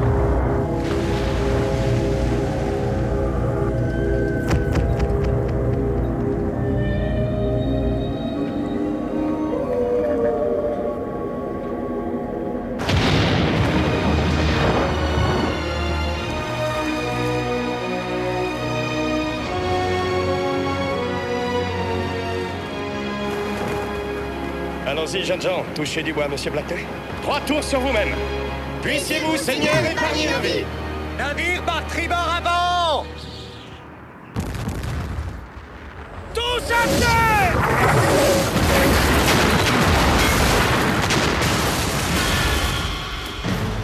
Ce n'est qu'un bras cassé, monsieur. Tu es en bonne main Sept semaines de mer, et il croise notre route comme par hasard. Peut-être simplement parce qu'il nous cherchait. Il a bien manœuvré. Un acte de guerre va les diminuer. Après quelques réparations sommaires, nous pourrions rentrer ainsi. Plus question de rentrer. La puissance de la nature va les mettre en péril. L'ennemi que nous sommes censés arrêter nous est plus de deux fois supérieur en armes et en nombre. Déchiré entre son devoir C'est pas pour rien qu'on a surnommé le capitaine Jack Lachance. Fantôme ou non, Jack Lachance l'enverra par le fond.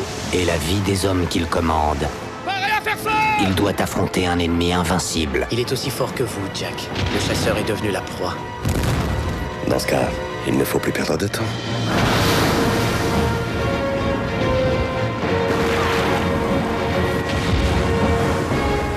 Deux pieds six pouces, monsieur. Les hommes vous suivraient n'importe où. Mais en tant qu'amis, je dirais que nous aurions dû faire demi-tour depuis plusieurs semaines déjà. C'est un bonheur qu'ils veulent. Une poigne. À toi de puiser ça dans ton ventre, et tu gagneras leur respect.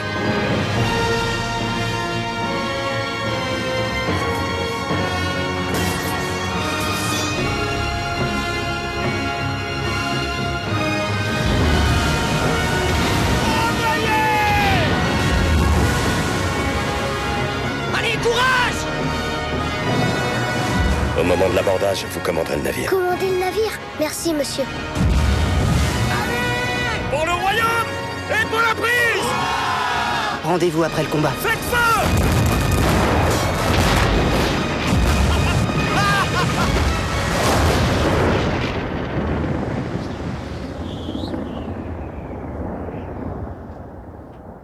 Master et commandeur avec Russell Crowe. Moi j'adore C'est les exact- bandes annonces des années 2000 parce que du coup, on n'a pas besoin de faire de synopsis.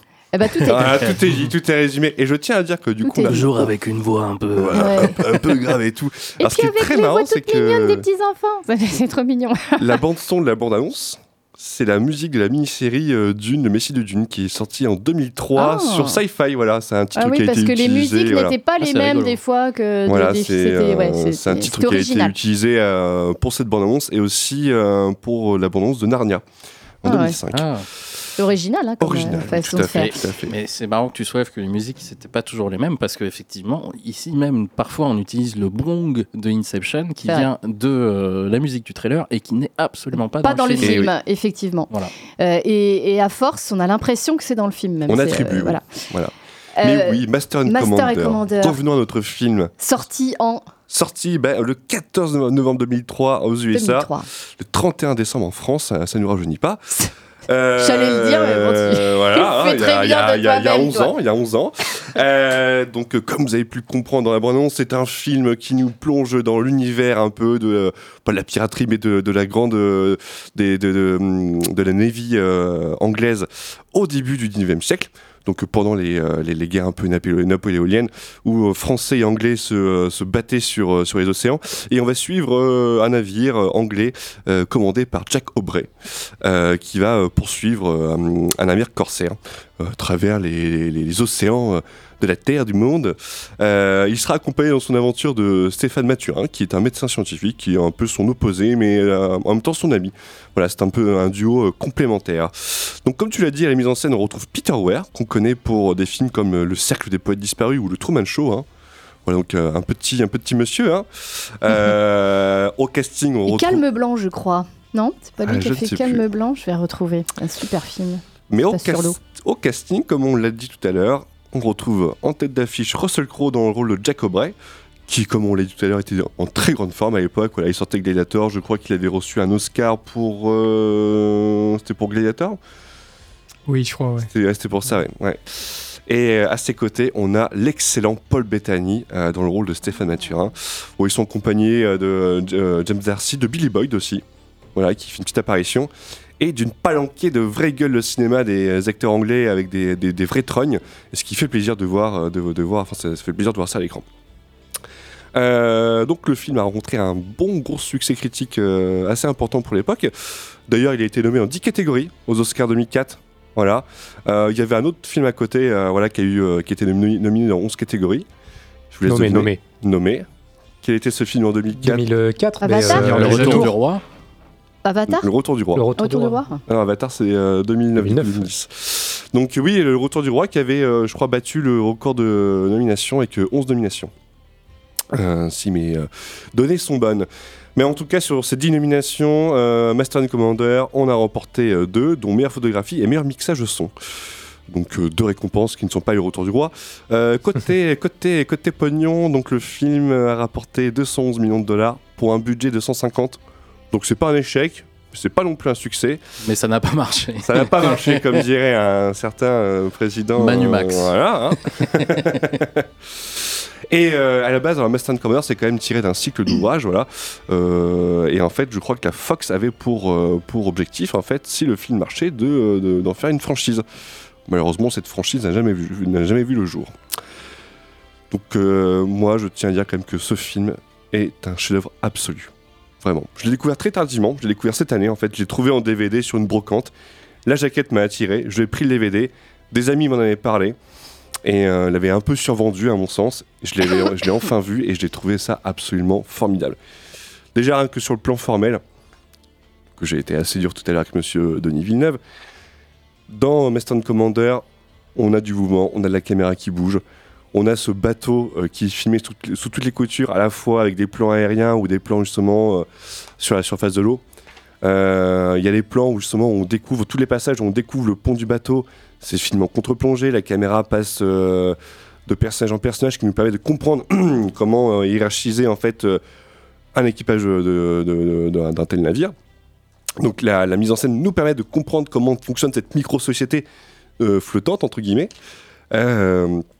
Il y a aussi, euh, moi, un truc qui m'a assez impressionné, c'est que le film a été tourné du coup en décor naturel. Et il y a un passage de film qui se passe au Galapagos. Et au lieu de trouver euh, un euh, lieu de tournage pour émuler en fait ce paysage-là, ils sont allés tourner au Galapagos.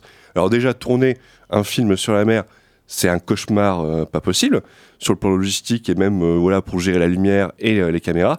Mais aller dans le Pacifique, dans les Galapagos, pour tourner en fait à peine 2-3 scènes, mais moi je trouve que c'est un tour de force et un pied de nez euh, au studio absolument magnifique, à mon sens.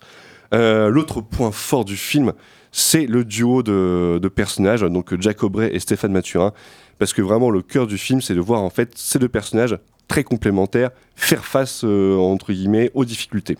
Et moi, je trouve qu'il y a une super scène au tout début du film où en fait, dans une scène d'action, dans une scène de canonnade, on nous introduit ces deux personnages-là et leur échange en fait, l'écriture de leur échange entre ces deux personnages, je trouve que c'est d'une très grande intelligence, car cette petite scène en fait nous permet en fait de poser les enjeux du film, nous caractériser ces deux personnages-là et mettre en avant leurs différences et d'impulser en fait euh, entre guillemets les enjeux pour le reste du film.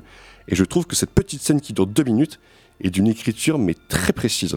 Et ça manque en fait ça actuellement d'avoir justement des, euh, des- scènes euh, très courtes et sur lesquelles les scénaristes ont travaillé pendant très longtemps et avec quelques répliques puissent en fait balancer autant d'informations aux spectateurs. Et euh, toujours euh, pour revenir à la mise en scène, les scènes de canonnade sont absolument dantesques. hein. Euh, du coup, très vite, l'écran est, envahi de débris, de fumée. moi, il y a un petit côté, je trouve, il faut sauver le soldat Ryan du film de Cap d'épée parce qu'il y a ces, ces passages où, oui, oui, j'en reviens à Spielberg, Julien, je sais. je- une fois par émission, je le cite. Mais cette scène où en fait on voit les, euh, les, les matelots euh, qui ont les jambes arrachées, les cris, cette caméra justement portée à l'épaule, qui en fait permet euh, de donner ce sentiment d'immersion. Moi je trouve ça super parce qu'on on a ces plans à la grue, on a ces plans avec des steadicams, mais à côté, euh, Peter euh, en fait varie en fait sa mise en scène et nous permet en fait de changer d'ambiance grâce à ça. Et ce qui en fait un film, mais techniquement absolument magnifique et des plans extrêmement épiques. Il y a ce plan qui est dans l'abondance où on voit Russell Crowe atta- attaché, enfin accroché au bastingage avec la caméra qui passe. C'est absolument magnifique. Excusez-moi, je parle Il beaucoup. parle trop, n'ai ce, soir. Il... Je suis un personnage de Dune, voilà, Il a trop de sable dans la Il y a gorge. trop de sable dans la gorge. Ah, ça. Et pour finir, ah bah tiens, merci. C'est pas fait exprès. C'est pas fait exprès. Et l'autre Autant point- les- le dernier des Mohicans, j'avais fait Ah, exprès. c'est magnifique. Mais là, euh, Pierre des Caraïbes, ça vient juste après, c'est tout. Et l'autre truc super intelligent, et je vais terminer avec ça parce que je perds ma voix et je vais essayer de me ménager pour le contest. L'autre truc super intelligent, c'est que c'est un film de poursuite en fait. Parce que voilà, le, le navire mené par, euh, par Russell Crowe poursuit un corsaire à travers euh, l'océan Atlantique et Pacifique. Et en fait, ce navire corsaire, on le voit qu'à distance en fait. Au début du film, on le perçoit et en fait, il est décrit dans une espèce de brume. Il y a un aspect un peu fantomatique, presque à la pierre des Caraïbes, comme dans le premier film. Et en fait, pendant 2h20 quasiment de film, on voit en fait que c'est une silhouette de bateau. On ne sait pas qui sont ces gens dessus, on ne sait pas qui, euh, qui euh, Russell Crowe et Paul euh, Bettany poursuivent. Et en fait, on en vient presque à oublier que euh, en fait, il y, a des- il y a des matelots aussi sur ce nav- navire- navire-là. Ce qui Un fait qu'à la- navire fantôme. mais ce qui fait qu'à la fin, quand vient la scène d'abordage, ce n'est pas un spoiler, à la fin il y a un abordage, et ben les enjeux en fait se matérialisent par le fait qu'on voit en fait l'ennemi et les matelots en face. Et ce qui est très intéressant, c'est qu'on a passé 2h20 avec cet équipage qui est mené par Russell Crowe et euh, Paul Bettany. Mais le film a l'intelligence aussi en fait de développer tous les personnages secondaires, ce qui fait qu'au bout de 2h20, quand on arrive à l'abordage, et ben on est attaché au personnage. Il y a cette peur en fait qui prend le spectateur de voir certains de ses personnages préférés, ben, en fait passer l'arme à gauche. Et c'est aussi quelque chose que, euh, que j'aime beaucoup parce que c'est une chose qu'on oublie en fait le développement actuellement de personnages secondaires. Et c'est un tout dans un film d'horreur justement de compagnie de personnages avec qui on est embarqué dans une aventure. Et euh, moi, pour conclure, voilà, Master and Commander, c'est partie de ces petits films comme ça, enfin petits films, gros blockbusters d'époque, qui sont faits avec intelligence, avec une technique extrêmement élégante, une écriture soignée, et avec des performances, voilà, vraiment incarnées avec Paul Bettany et Russell Crowe, qui sont absolument merveilleux, et qui étaient leur prime. Voilà. Eh ben merci euh, Mathis pour cette Ça critique enjouée. Mais Voilà. toujours, c'est vrai que c'est c'est bien là ces, ces petites chroniques des euh, de films euh, un peu pas oubliés parce que c'était Ah des non, grands films, non, non. mais euh, mais qui, qui donnent envie de de, de, de- de revoir. euh, C'est ma petite euh, euh, petit moment de bonheur, tu vois. Ouais, parce que c'est tes moments choisis à toi. Ben quoi. ouais. Personne m'a dit ça après Jumper la semaine dernière, C'est mais pas bon. subi. Ouais, c'est vrai. Si, moi je te dis par message. C'est vrai, C'est tu m'as dit que c'était un très bon film, mais tu moi, as j'ai dit que ça me donnait envie. C'est vrai. Mais je sais pas, il y avait De toute moins façon, à de chaque choses, fois je que faites une chronique, ça me C'est donne envie de voir le film, puis après j'oublie. donc. C'est pas grave. mais regarde, regarde Jumper, je te le filerai si tu veux. Mais j'ai pas de lecteur d'écran. Bref, Ah, on c'est a le temps. Euh, merci Mathis, en tout cas Master et Commander en DVD ou sur peut-être euh, les plateformes, je sais pas si Et tu... sur Amazon. Sur Amazon Amazon, Prime Prime, actuellement. alors voilà Mm. pour euh, ceux qui ont Ah, Amazon c'est Prime. c'est pour ça que t'as dit Russell Crowe, il était à son prime. C'était pour la blague Ah ou- non, je suis pas aussi. Ah. euh, Euh, ah, non, je suis pointilleux pas, pas aussi aussi. pointilleux, ouais, je suis pas mais, de. si. mais si, c'était pour ça. Comme, comme Pirates des Caraïbes, en même temps, Oui, oui, c'était c'était volontaire. c'était volontaire. Sorti la même année, le premier Pirates des. Caraïbes. C'est évident. Ah ouais Ouais, 2003. Euh, L'année des bateaux, quoi. Ouais. Avant le contest, euh, est-ce qu'on a le temps Oh, pour un box-office. petit point box-office Oui, Ah, pour oui, la oui. musique, par Juste, contre, on va la... non, la musique euh, de Master et On va Commander. faire, on va euh, faire très court à on parler vu- des chiffres de Dune, parce que je, la box office Mojo, Alors- je ne sais pas ce qu'ils font. Box-office euh, rapide Matisse, et puis Donc, je vais faire une petite euh, annonce aussi avant de- d'entamer le, le contest. Donc Enfin, Dune d'entamer 2 le parce que c'était l'actualité de, de- voilà qui a dominé un peu la semaine et notre émission. Donc euh, démarrage aux US 81,5 millions de dollars pour son sachant que le premier film avait démarré à 41 millions, mais c'était une sortie assez spéciale parce que euh, HBO enfin c'était ça sortait à la fois dans les cinémas en 2021 et sur HBO Max. Donc euh, ça a un peu flingué la carrière, plus le Covid, parce qu'on était encore un peu en pandémie. Euh, et au total, là, à l'international, il est à 178 millions de dollars de recettes dans le monde, euh, sachant que le troisième opus serait validé, enfin, sera validé selon les chiffres, et je pense que là, c'est bien parti. Oui, parce que, sauf erreur, il est à 190 millions de budget euh, prod. Euh, Donc, euh, donc bon, ça Ce devrait qui est assez être, euh, raisonnable. Ce qui est assez raisonnable. Mm. Euh, s'il en est, mais en tout cas, c'est vrai que comparé à d'autres films Oui, oui, sortis récemment, ça paraît films, raisonnable. oui, c'est raisonnable, Mais, ouais. euh, mais 190 millions de budget. films euh, où ça- c'est c'est moins raisonnable et, et par contre ça se voit moins qu'il y a du budget. Oui, c'est ça.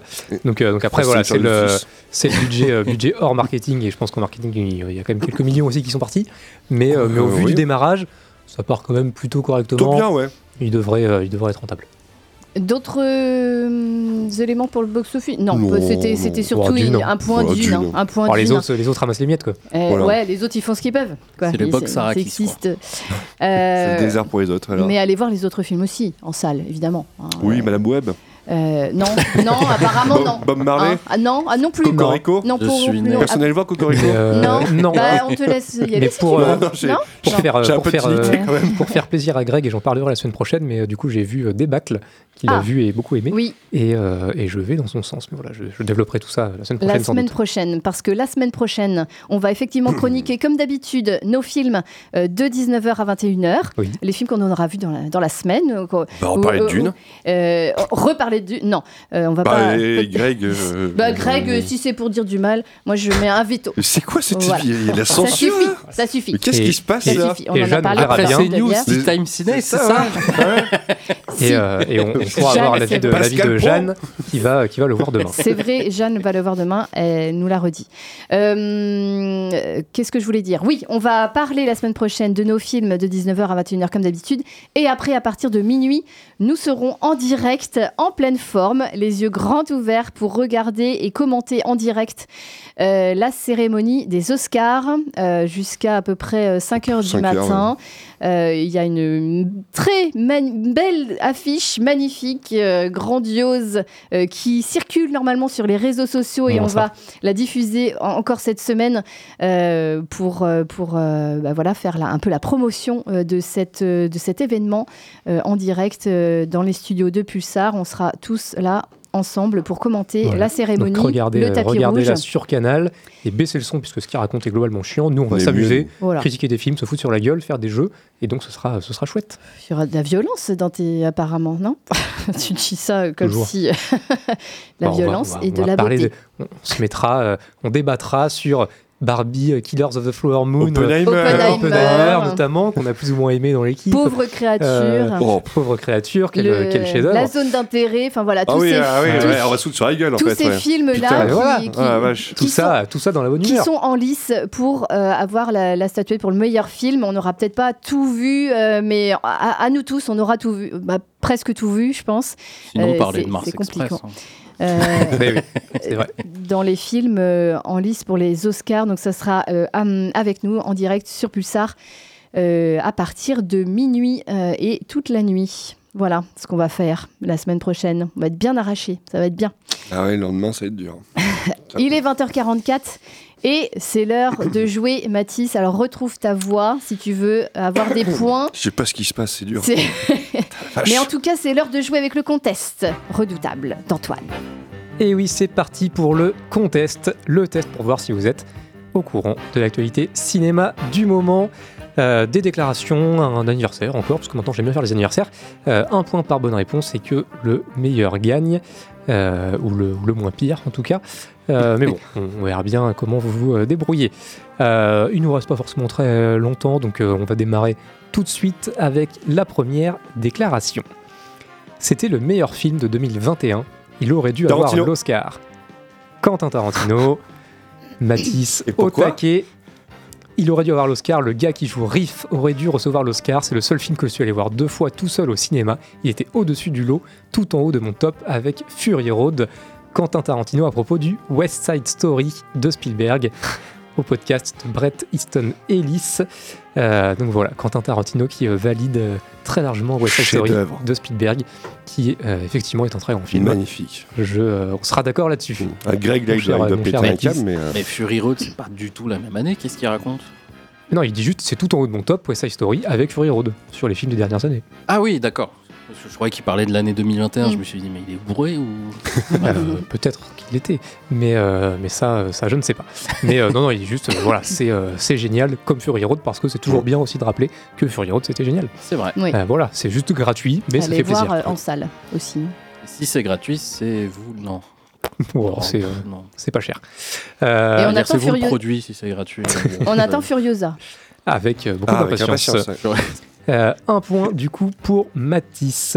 Prochaine déclaration.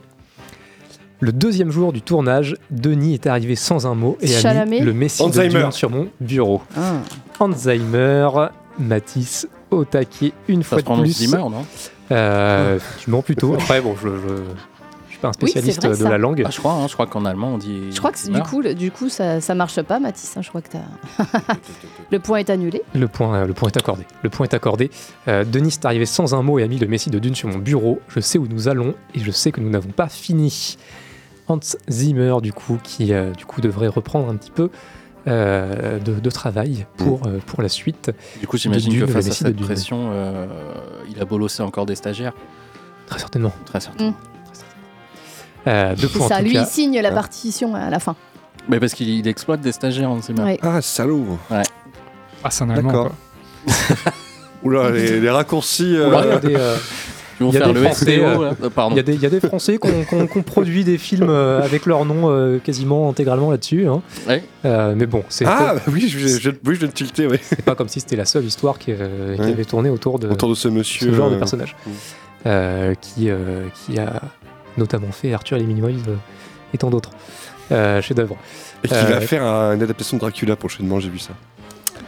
Que grand bien, enfin, grand bien lui fasse. Non, mais, euh, mais euh, on- Faut encore souffrir. voilà. Euh, deux points pour Matisse. Euh, prochain point, ce n'est pas une déclaration, mais c'est un anniversaire, puisqu'on souhaite un joyeux anniversaire aujourd'hui à quelqu'un qui est né le 3 mars 1945 à Chinchilla, dans le Queensland. De son vrai nom, Yorgos Miliotis. Il est, euh, c'est son, son vrai nom, mais c'est pas pas sous ce nom-là qu'il est connu. Euh, réalisateur, scénariste, producteur. Son premier film a été un grand triomphe, prix spécial du jury à Avoriaz en 80. Film culte aujourd'hui. Il a été euh, nommé en 2007 euh, pour meilleur film d'animation en tant que réel. Euh, il était nommé aussi aux Oscars 96 à l'époque pour meilleur film et meilleur scénario Tim Burton adapté. Il a été nommé plus récemment en 2016 pour l'Oscar du meilleur réalisateur. C'est euh, un réalisateur principalement australien. George Miller? George Miller, Ah oui, Happy exactement. Feet, oui. Bonne Ah. réponse. Euh, Oscar 2007, meilleur film d'animation pour Happy Feet. Oscar Max Fury Road, 96, meilleur film et meilleur scénario adapté pour le grand chef-d'œuvre Babe le cochon devenu berger. Ah oui. Et oui. Et Babe 2, j'en parlerai d'ailleurs. Mais l'année prochaine pour Ah Noël. oui, c'est Georges. Oh là là. Et oui, c'est George Miller et Oscar incroyable, 2016 Babe. pour Mad Max Fury Road, exactement. Et euh, voilà, né, euh, né en 45. On lui souhaite un joyeux anniversaire. Ouais. Et oui, son vrai nom c'est Yorgos Miliotis, D'accord. mais plus connu sous le nom de George Miller. Euh, troisième point du coup pour Matisse. Prochaine déclaration. Ce tournage, ce fut la célébration du fait que tout le monde revenait pour tourner avec des effets en dur comme à l'époque. C'est probablement le tournage sur lequel j'ai Ortega. Tim le plus heureux. Jenna Ortega. Bonne réponse Eh ben. de Matisse. Très en forme ce soir. C'est Ah, probablement le tournage sur lequel j'ai vu, vu Tim le plus heureux. Il applaudissait en regardant les rushs, il hurlait de rire, c'était vraiment très agréable. Jenna Ortega, à propos De Beetlejuice 2. exactement de Tim Burton, euh, film qui arrive prochainement. Quatrième point du coup pour Matisse. Euh, toujours zéro pour, Oh, moi, je vais euh, pour regarder les autres. portable. Et, euh, et je, je précise que Greg, je vois tes réponses euh, également sur, sur la conversation. Et euh, voilà, il avait tenté Milos Forman pour George Miller. Mais Oui, ça aurait c'était, pu. euh, C'était une mauvaise réponse. Euh, prochaine déclaration. Regardez Oppenheimer. C'est un film de 3 heures pour adultes qui parle de physique nucléaire et qui est surtout construit par ses dialogues. Oh merde, je l'ai Mais le public qui a répondu présent était jeune. C'était le film de l'année et de loin pour mes enfants. C'est une tendance. Les jeunes adorent regarder des films longs parce que s'ils payent, ils veulent voir quelque chose de conséquent. Ils cherchent du contenu qui a du sens. C'est pas Scorsese? Ce n'est pas Scorsese, non. Mais euh, c'est un, un réalisateur dans, dans l'actualité. De Denis Villeneuve. Denis Villeneuve. Bonne réponse Ah de Et je l'avais vu passer. Je savais plus quel réel c'était. Et mais- il en pense quoi du coup d'Oppenheimer avec les dialogues euh, Et bien, en tout cas, il a dit euh, voilà, les, les jeunes aiment les films longs, il faut faire des films longs parce que euh, les jeunes veulent en avoir pour leur argent. C'est son point de vue, qui se euh, défend pas forcément, en tout cas en ce qui me concerne. Ouais. Mais euh, bon, voilà. En tout cas, il l'a dit. Du contenu, Comme, euh, du dirait l'autre, il l'a dit. Il l'a dit. Il l'a dit. Mais t'as Et pas oui. fait l'accent aussi. Non, je, non, j'allais le tenter, mais je, ne le tenterai pas pour le bien de, vos oreilles, euh, ici et, ailleurs, vous qui nous écoutez. C'est une, mauvaise idée. Euh, Et c'est glottophobe, c'est pas bien. Effectivement. paraît, en tout cas. Il paraît. 5 points pour Matisse, voilà, Ouais, je suis en qui, euh, mission. qui réalise le, le tel, grand chelem pour tel l'instant. Vindegor euh, sur le Tour de France, là. Mais on le laisse gagner Voilà, aussi. tel, on euh, le laisse, ça lui ouais. fait plaisir. Moi, tel, je- tel. Pogacar euh, sur euh, la Strade Bianchi. Ouais. euh, voilà, euh, Là, tout, je vais aller euh, chercher Greg, là. loin devant et les Mm. autres euh, se débrouillent tant bien que La mal. prochaine, je vais en mettre trois autres, là. Euh, Non, il nous reste deux déclarations. Ah, t'es pour, le euh, Al-Gaïd du, contest. Ah, c'est c'est Bah, c'est gentil, le- j'aime bien. c'est le le du contest. ah, c'est le, c'est le Kvyat Saderash, là. c'est Ouais. le- Faudrait faire des effets avec le micro pour c'est avoir la voix génétiquement, génétiquement l'homme parfait pour accomplir la, la destinée. du contest. Euh, il, te- il te reste deux déclarations pour le Grand Chelem. Mm. Euh, si jamais tu veux le, tu veux le tenter, je suis pas sûr que ce soit déjà arrivé. Euh, en vrai. L'année dernière, euh, si. L'année dernière peut-être, je ne sais plus. Euh, bref, avant-dernière déclaration. Je n'ai pas encore vu Oppenheimer, mais je vais le faire. Denis Villeneuve. En ce qui concerne Barbie... Ça aurait été drôle. ça aurait été drôle. Je n'ai pas encore vu Oppenheimer, mais je vais le faire. En ce qui concerne Barbie, j'ai réussi à voir la première demi-heure et j'étais curieux. Je n'ai toujours pas de réponse à ma suspicion. Se pourrait-il que le monde de Barbie soit un véritable enfer? Pour le prix d'un billet de cinéma, en tout cas, vous pouvez être au premier rang et au plus proche de ce qui pourrait être l'enfer. Alors, Mmh. pas d'idée. Hmm. Euh, la personne qui a, qui a déclaré ça est un, est un réalisateur allemand. Wim Wenders. C'est pas Wim Wenders, mais euh, c'est un réalisateur pas tout jeune. Wolfgang euh, Petersen? Il est, il est mort. On sait jamais, hein. Il aurait pu, il aurait pu. Euh, On est en alors, train de chercher les réels. Ah non, il est hollandais. Greg euh, a, a une, une demi-réponse. Il a réalisé beaucoup de documentaires, pas que des films, beaucoup de documentaires aussi dans sa vie. Werner Machin, il dit. Oui, Werner alors, Herzog. Il a, il a la réponse, Greg, Voilà. effectivement. Oh, Ah, Werner putain. Herzog. ouais, qui, fallait euh, le chercher. hein. Fallait le chercher, mais euh, voilà. Il Bien l'a joué. dit. Il l'a dit là aussi. Et, euh, et Greg, Ah. euh, Greg a, trouvé la réponse. Saloperie, hein. On peut pas s'en débarrasser de celui-là. hein. Il a encore un ouais. peu de, de force et de vitalité dans ce corps. À distance, euh, Greg qui donne la, la bonne réponse. Werner Herzog, 5 points du coup pour Mathis, 1 point pour Greg qui empêche le grand chelem. Et attention, dernière déclaration. J'ai un peu la tête dans le sable. J'ai été très occupé par l'écriture en ce moment. Jamais. Non, mais c'est très drôle. Ah non, oui. J'ai un peu la tête dans le sable, j'étais très occupé par l'écriture en ce moment. Je saurai donc vraiment si les choses ont changé ou non une fois que j'aurai terminé ce scénario et que j'aurai essayé de le réaliser. Je suis dans un état d'esprit un peu craintif, mais je ne me fais pas d'illusions. Je n'obtiendrai pas de sitôt un budget de la taille de Babylone, ou du moins pas Damien pour le prochain film. Ah. Ouais. Damien Chazelle. Bonne réponse une fois de plus de Mathis Damien Chazelle qui a la tête dans le sable. Je ne sais pas si c'est à cause de Dune ou pas, mais en tout cas parce qu'il euh, il travaille, il a conscience qu'il n'aura pas de sitôt un budget de taille de Babylone. Ouais. Mais, euh, mais il a Après, encore de, grands euh, projets euh, euh, qui sont, qui sont d'ampleur en tout cas. Mais euh, ce ne sera pas pour tout de suite. Euh, Damien Chazelle, bonne réponse. C'est large victoire de Mathis avec 6 points. On l'a laissé gagner un peu. Un Mhm. point pour Greg. C'était écrit. Et euh, histoire de. histoire de faire le point, Greg a bien fait de, de donner une, une bonne réponse puisque Il au a sauvé l'honneur. général, il arrive à 51 points. Mathis, tu en as déjà- désormais 49. Donc voilà, si tu avais fait le grand chelem, tu aurais égalisé sur, euh, sur Greg avant la semaine prochaine. Oui, mais en face, en face, je vais, euh, face à lui, je vais reprendre euh, le, le Greg dessus. qui, qui est donc au niveau du pastis actuellement. Exactement, 51, euh, le, euh, le bon numéro. Euh, non, parce que le pastis, c'est dégueulasse. Euh, merci aux autres d'avoir participé, en tout cas. Euh, C'était c'était un, un Eh ben de rien. mais avec On fait plaisir. acte de présence. Non, mais on, ça, laisse gagner Mathieu, parce que ça lui fait plaisir. On sent que sinon il est pas bien.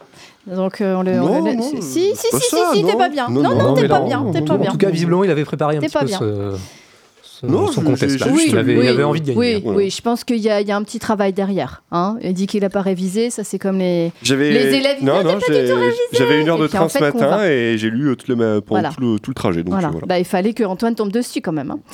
Euh, on, on- on fera un, un- un petit contest, on, on- je sais pas, en termes de, de jeu, on pourra, on pourra peut-être euh, essayer de tourner un petit peu et, et chacun fera, fera, fera un, un petit contest. Je sais pas, pour les Oscars, comme ça, c'est une idée. Il va falloir qu'on meuble un petit peu cette, cette cérémonie où il y a Oui. tellement de pubs. Alors, il va falloir qu'on décide vite, parce que c'est la semaine prochaine. Il Oui, vrai. préparer tout ça. Bon, déjà, Eh je ben, pense qu'on va se refoutre sur la tronche avec on tous les a- films qu'on a évoqués. hein. On a que- quelle vie, quelle semaine on va avoir. En tout cas, oui, euh, on va l'animer et on va la commenter cette cérémonie des Oscars la semaine prochaine euh, après euh, notre émission hebdo euh, de 19h à 21h. On remet le couvert dès minuit.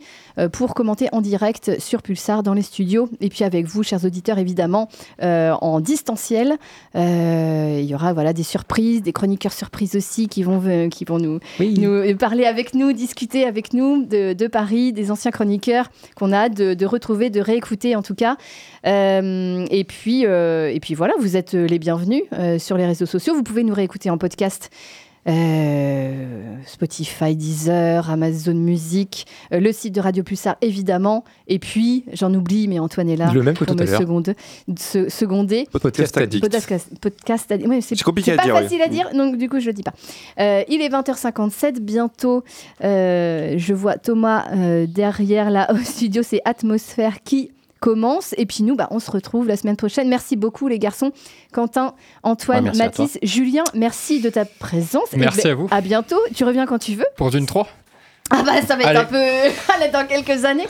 Euh, peut-être avant. Peut-être Hein avant. Avec plaisir en tout cas. Enfin, si tu, Godzilla si avec tu veux. Kong, euh, c'est une idée ça. Mais en tout, On cas, verra. en tout cas, tu es le, le bienvenu. Euh, si, euh, si tu veux te, te joindre à nous, il n'y a pas de problème. On est, on est ouvert. On est euh, voilà, à, à toute, euh, Voilà. à toute Ouvert, présence. euh, ouvert d'esprit également. Ouvert d'esprit. Beaucoup. Pas- On est ouvert des sables mais- cette semaine. Ouvert des sables. Et ben, je finirai sur cette boutade qui est, euh, euh, qui est, qui est bien choisie, euh, Quentin. Il est 20h58. On vous laisse à la semaine prochaine euh, pour les Oscars. Et puis, n'hésitez pas à aller évidemment en salle, voir Dune, parce que c'est un spectacle magistral. Euh, et puis, bah, à bientôt, à la semaine prochaine. Des bisous. Salut.